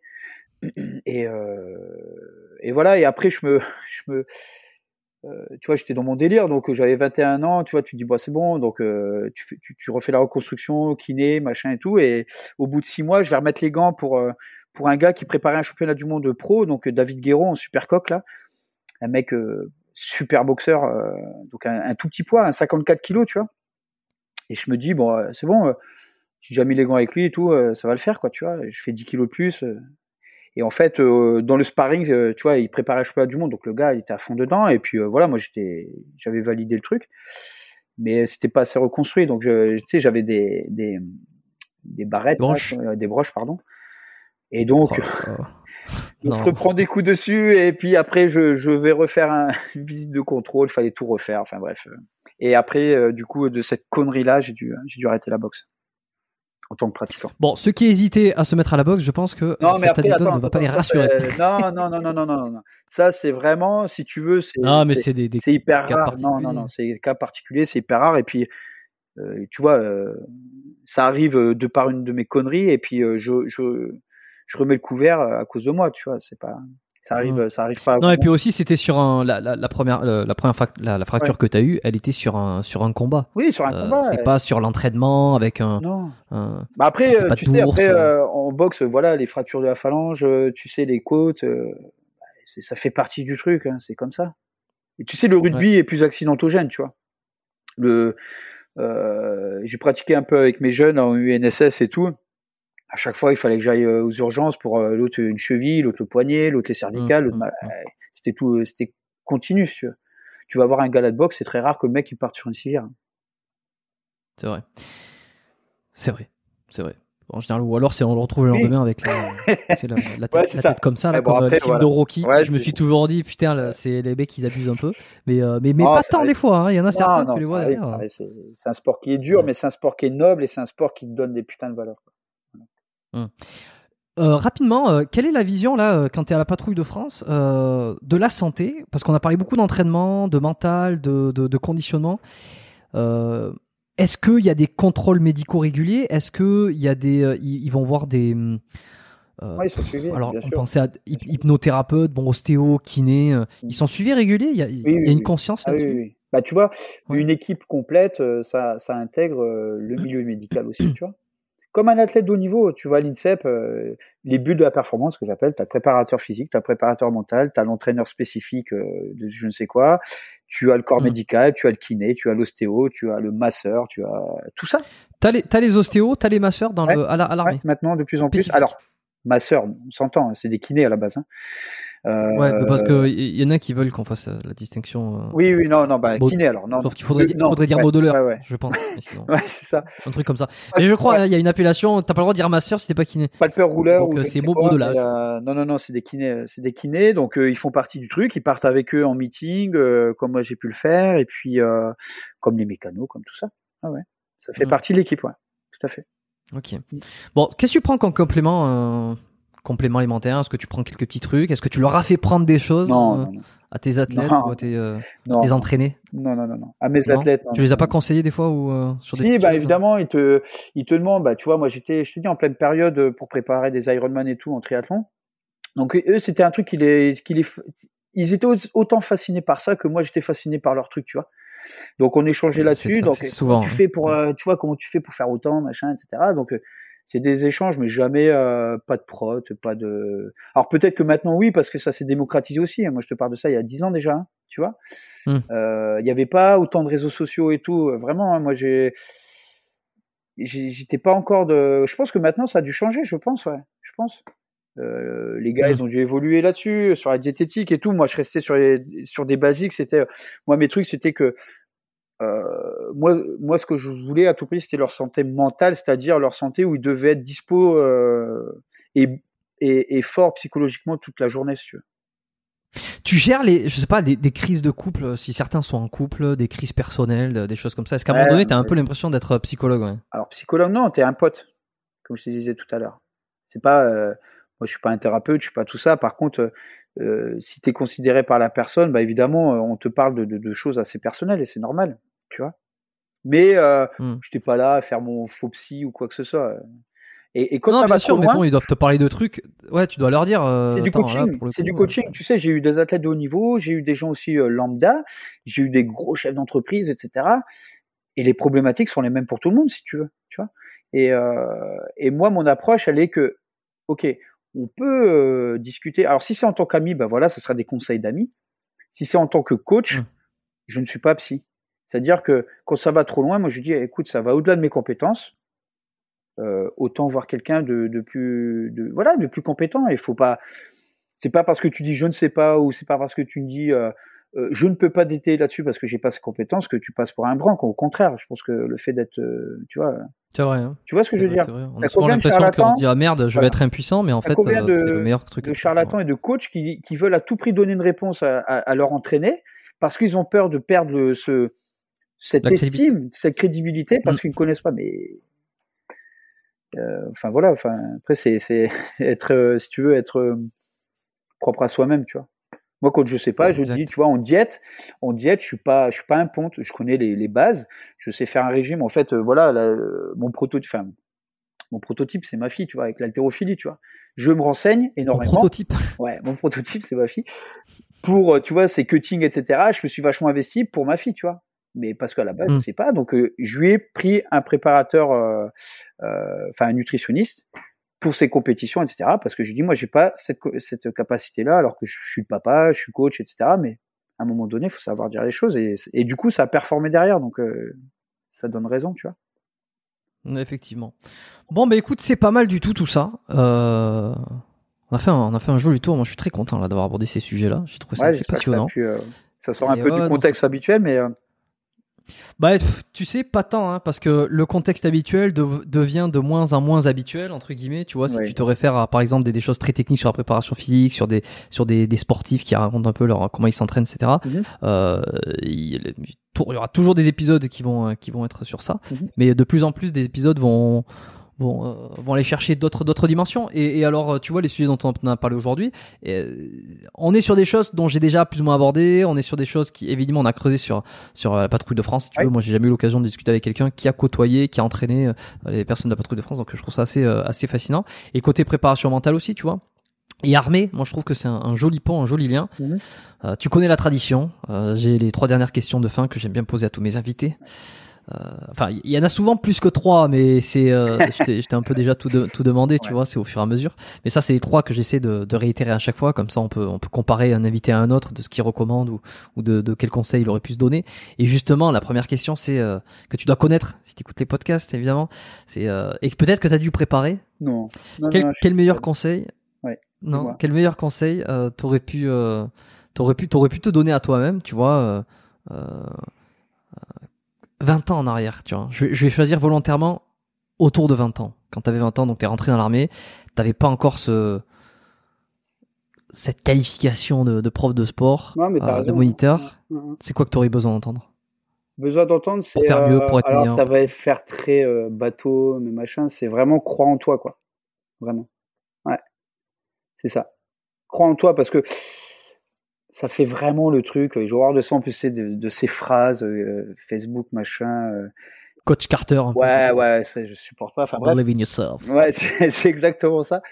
Parce que soit tu l'as en toi, soit tu l'as pas. Et je pense sincèrement que tout le monde a un truc en soi, tu vois. Mais il faut juste y croire et surtout se donner les moyens. Au départ, euh, au départ, j'aurais pu ne pas avoir cette carrière dans le sens où euh, je sors de. Il n'y a, rien qui t'est prédestiné, c'est ça que tu veux dire. Quoi. ça. Et je vais même te aller plus loin, c'est que tu sais, on a une période probatoire, ce qu'on appelle dans, dans l'armée, c'est que euh, tu as six mois entre guillemets de, de période d'essai, tu vois, et puis après tu deviens entre guillemets titulaire. Et moi, cette période d'essai, elle a été reconduite. Donc c'est-à-dire ça que se joue à rien. Hein. Elle a été. C'est-à-dire que c'était pas sûr que tu continues quoi. Ouais, elle a été reconduite parce que euh, moi je sortais des quartiers, etc. Et, et, et euh, voilà, on me faisait comprendre que j'étais peut-être pas à ma place. Alors que franchement, j'étais carré, etc. Euh, tu vois, pour te donner un ordre d'idée, avant ma blessure à la mâchoire, j'ai jamais eu un jour de d'arrêt. Tu vois. Mmh. J'étais malade, je venais bosser parce que j'ai, je sais ce que je dois en fait à, à cette armée en fait c'est grâce à cette armée que, que j'ai ma famille, maintenant ma maison, euh, mes entreprises, etc. C'est grâce à ça, en fait, à la base, tu vois. Mais ça mmh. joué à rien, comme tu dis. Et, quand euh, j'ai eu ce virage-là, tout au début qu'on a abordé avec, euh, avec ce, ce, cet adjudant-chef, là, où je me suis dit, mais putain, mais oui, en fait, vas-y, fonce, tu vois. Et donc, c'est croire en soi. Et à, et à partir du moment là où j'ai eu ça dans la tronche, mais je te garantis, il n'y a plus rien qui te fait. Ouais, et puis après, tu as toujours des gars qui vont te dire c'est pas possible, tu pas capable, tu pourras pas faire ça. Et puis si tu pars de l'armée, tout va s'effondrer. Dans le civil, c'est pas pareil. Ouais, mais c'est pas grave. Tu vois, là, j'ai revendu mon entreprise. Tout le monde me dit mais t'es cinglé, machin, etc. Eh ben, c'est pas grave. Là, chez moi, tu vois, je fais, euh, je sais ce que je fais et surtout, je sais où, où je peux aller, tu vois. Enfin, je, en tout cas, je vais pas me donner de barrière. Et c'est, ouais, c'est ça, en fait. Je me, comme ça, j'aurais peut-être gagné un peu de temps. Hum. Et voilà. Est-ce que tu as eu des influences là-dedans? Des mentors? Oui. Mais moi, alors des influences euh, sens propre du terme, star, etc., pas du tout. C'est des gens. Non, non. Par exemple, t'es pas, t'es pas génération Stallone ou des, des choses comme ça. Évidemment. Van mais, beaucoup. Euh. Mais moi, quand j'étais gamin. Mais ça t'a pas trans. Moi, quand j'étais gamin, les Rocky, euh, les Rambo, je connaissais les paroles par cœur, etc. voilà, j'étais, j'étais dingue de ça, évidemment. Les sports de combat. mais c'était vraiment ouais, non, non, vraiment, c'était euh, un de mes oncles qui a été un mentor pour moi, tu vois. Euh, ça a été euh, des gars que j'ai croisés dans l'armée, tu vois. mon pote Parker, lui, ça a été un tournant dans ma vie aussi. Enfin, plein de. Non, c'est vraiment des, des, gens très très factuels, on va dire. Tu vois, des gens que tu rencontres, des rencontres, plus que des, des stars. Des rencontres. Ouais. Que tu vois, que tu vois à la télé. Exactement. Bon, est-ce que tu as un bouquin à me recommander? Non, les. Moi, tu sais, j'adore lire et tout, mais. Euh, Est-ce qu'il y a un truc que tu as, un truc que as lu, euh, que tu as trouvé extraordinaire Un truc qui te vient un peu automatiquement quand on, on te demande un livre. Euh, Mais j'adore, moi, tu sais, les, c'est, je suis très pragmatique et tout, donc j'aime beaucoup les récits. Euh, tu sais, par exemple, euh, le bouquin de Louis Saillant que tu as pu recevoir, etc. Moi, c'est, j'adore, tu vois, parce que c'est des trucs qui me parlent, les, bouquins sur le GI, le GIGN, tu sais, tout. Enfin, des trucs très factuels, tu vois. les bouquins sur Daesh et tout, tu vois. Ça, c'est, des bouquins que, voilà, que, que j'ai adoré, tu vois. Est-ce que toi aussi, tu t'es fait une opinion politique euh, sans donner euh, laquelle et sans donner euh, les détails, mais est-ce que tu t'es fait une opinion politique après ta sortie de l'armée? Est-ce que tu as eu des révélations? Tu t'es rendu compte de certaines choses en prenant un recul, qu'il y avait une dissonance en ce qu'on te disait, ce que tu voyais, ce qui était plus ou moins la réalité? Je pense que j'ai pas été assez sur le terrain pour pouvoir avoir cette approche-là, si tu veux. Tu vois, je suis parti euh, de, euh, du monde, euh, voilà, des opérations extérieures, commando, etc. très tôt. Donc l'Afghan Mm. n'était pas encore là, euh, enfin il était là, mais je veux dire c'était pas c'était pas ce qu'il y a eu après. Euh, donc si tu veux, j'avais en fait euh, j'ai euh, mes convictions en tant que public lambda, si tu veux, tu vois, j'ai pas parce que euh, j'étais euh, fusil commando de l'air que j'ai des convictions à part entière. Oui, oui. Tu vois, des mecs qui ont été vraiment sur le terrain, les Teddy, etc. Et Scoob, euh, lui, évidemment, il a beaucoup plus, euh, factuellement, il est beaucoup plus. euh, il- Plus de renseignements bien d'intérieur. sûr, euh, bien sûr. Moi, je, euh, je suis personne pour pouvoir euh, donner mon avis là-dessus, à part un avis euh, euh, de comptoir, quoi. Tu vois. ouais, Mais, euh, j'ai quand même perdu, comme je te disais tout à l'heure, mon meilleur ami là-bas. Et, et voilà, quoi. Donc, automatiquement, tu te renseignes. Et, voilà. Tu, tu vois. Hmm, ok, bon. Merci Jérôme. Merci à toi, en tout cas. Un plaisir de, Un de cet épisode. Donc euh, voilà. Alors comme je disais au début, euh, les candidatures spontanées euh, ou presque, j'en fais que très rarement. Je suis très content de cet épisode aujourd'hui, tu vois. Bah, là-bas, c'était pour te féliciter sur, euh, sur un de tes podcasts, justement, sur. Mais en fait, tu m'as lancé, oui, mais tu m'as lancé l'idée, tu m'as dit tiens, euh, et puis j'ai dit attends, dis-moi en plus, et Ouais, puis ouais, ça m'a Et, et, tu vois, ça euh, part de par, bah, comme, euh, comme souvent, ça part de pas grand chose, voilà. Puis au final, tu te dis, bah, euh, moi, comme je te disais, les podcasts, ça sort du podcast lambda et tout, et, j'aime bien, tu vois. Donc, euh, voilà, je voulais juste, euh, te, en tout cas, remercier aussi d'a- d'avoir écouté, enfin, de m'avoir écouté. Et puis, si, ça peut donner des, tu vois, des, des envies à, à certains de, de, de, de pouvoir, euh, je sais pas, partir dans les armées ou dans la préparation physique ou dans ouais, ou d'apprendre un petit peu plus le, le, le milieu, ouais. C'est le ça, but, c'est ça, c'est vraiment le but. Mm. ouais. C'est pas. Bon, est-ce que tu as un mot de un mot de fin? Tiens, Non, merci, puis- officiellement. Fais, continue à faire ce que tu, ce que tu fais, et puis, euh, et puis de toute façon, on n'est jamais très loin, donc. euh, Exact, ouais. On va, on est jamais trop loin. On, on va, on va peut-être se rapprocher. Je vais te dire après, à un moment donné. ça marche. Euh, bon, ben, reste avec moi 30 secondes. Merci à tous d'avoir écouté cet épisode, évidemment. Euh, si ça vous a plu, c'est les notes. C'est de vous abonner sur les applications de podcast. Si vous regardez sur YouTube, tant mieux pour vous, mais euh, c'est quand même mieux de les écouter sur Spotify, sur Apple. Voilà, vous le savez, je le répète à chaque fois. Il vaut mieux ramener, euh, je- j'essaie de ramener tout le monde là-dessus parce que c'est plus sympa. Et moi, ça me donne un peu plus de poids pour aller négocier euh, des partenariats. Voilà, c'est des choses dont je peux un petit peu plus détailler en newsletter. Si vous voulez avoir les coulisses du podcast, la newsletter est euh, en premier lien dans la description. Et puis, euh, et la meilleure chose que vous pouvez faire, alors je, je reçois pas mal de messages en ce moment, euh, un peu spontanés, de gens qui me disent super les podcasts, merci euh, sur Instagram, notamment en message privé. Euh, bah, c'est super, c'est super sympa. Merci beaucoup pour tous ceux qui m'écrivent. Je réponds à tout le monde. Euh, des fois, je prends un peu plus de temps pour certains qui me font beaucoup de, euh, de recommandations ou qui me font des, des longs messages. Alors ça, ça me, ça- un peu, ça m'engage à, à- à prendre un peu plus de temps pour répondre. Mais, mais voilà, si vous voulez partager les épisodes sur votre story Instagram, si vous voulez la faire découvrir à votre à votre euh, à vos contacts, euh, c'est le meilleur moyen pour faire grossir l'épisode. Et puis si vous avez euh, ces podcasts sont gratuits, seront toujours gratuits évidemment. Sur YouTube, ils le sont. Sur les applis, ils le sont. Il y en a qui gueulent en disant oui, j'ai pas envie de payer Spotify, mais tu payes pas Spotify. C'est gratuit sur Spotify et ça le sera toujours. Mais, euh, mais si vous souhaitez donner un coup de pouce, euh, moi je vous, je, je demande pas d'argent, euh, je fais pas de, de, de réclamation de dons quoi que ce soit. Le, la seule chose que vous pouvez faire pour rendre, pour, pour me faire plaisir, c'est de le partager, c'est d'en parler autour de vous. Comme ça, l'audience est grossie. On est de plus en de plus en plus nombreux à écouter ces podcasts et puis ça me permet aussi euh, euh, d'aller d'aller euh, d'aller euh, discuter, d'avoir des, des invités euh, de la trame comme je l'expliquais tout à l'heure, de par exemple Vincent Parisi, qui est quand même quelqu'un. Je pensais à Jess Loden aussi. Il y en a plein que j'ai reçus qui sont des personnes qui voient un peu les métriques, qui regardent à quoi ressemble le podcast, qui regardent s'il y a beaucoup de, de monde qui l'écoute, une certaine popularité. Donc, si vous voulez participer à tout ça, et peut-être que je reçois un jour des gens qu'on ne pensait pas pouvoir recevoir sur le podcast, eh bien, partagez-le en masse. J'en ai fini. Je vous dis euh, à la semaine prochaine, lundi prochain, nouvel épisode. Portez-vous bien d'ici là. Bye.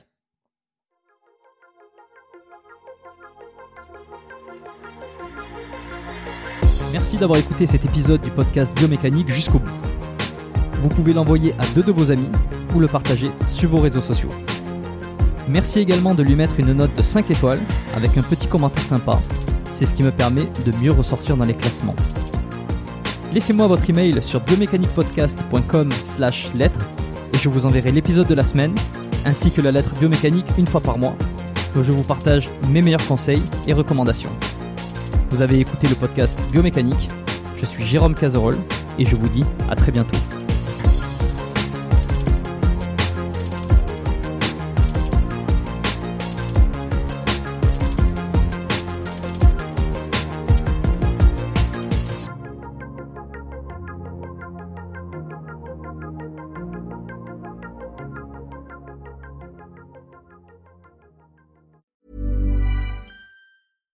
Ever catch yourself eating the same flavorless dinner three days in a row? Dreaming of something better? Well, HelloFresh is your guilt-free dream come true, baby. It's me, Kiki Palmer. Let's wake up those taste buds with hot, juicy pecan-crusted chicken or garlic butter shrimp scampi. Mm. Hello Fresh. Stop dreaming of all the delicious possibilities and dig in at HelloFresh.com. Let's get this dinner party started.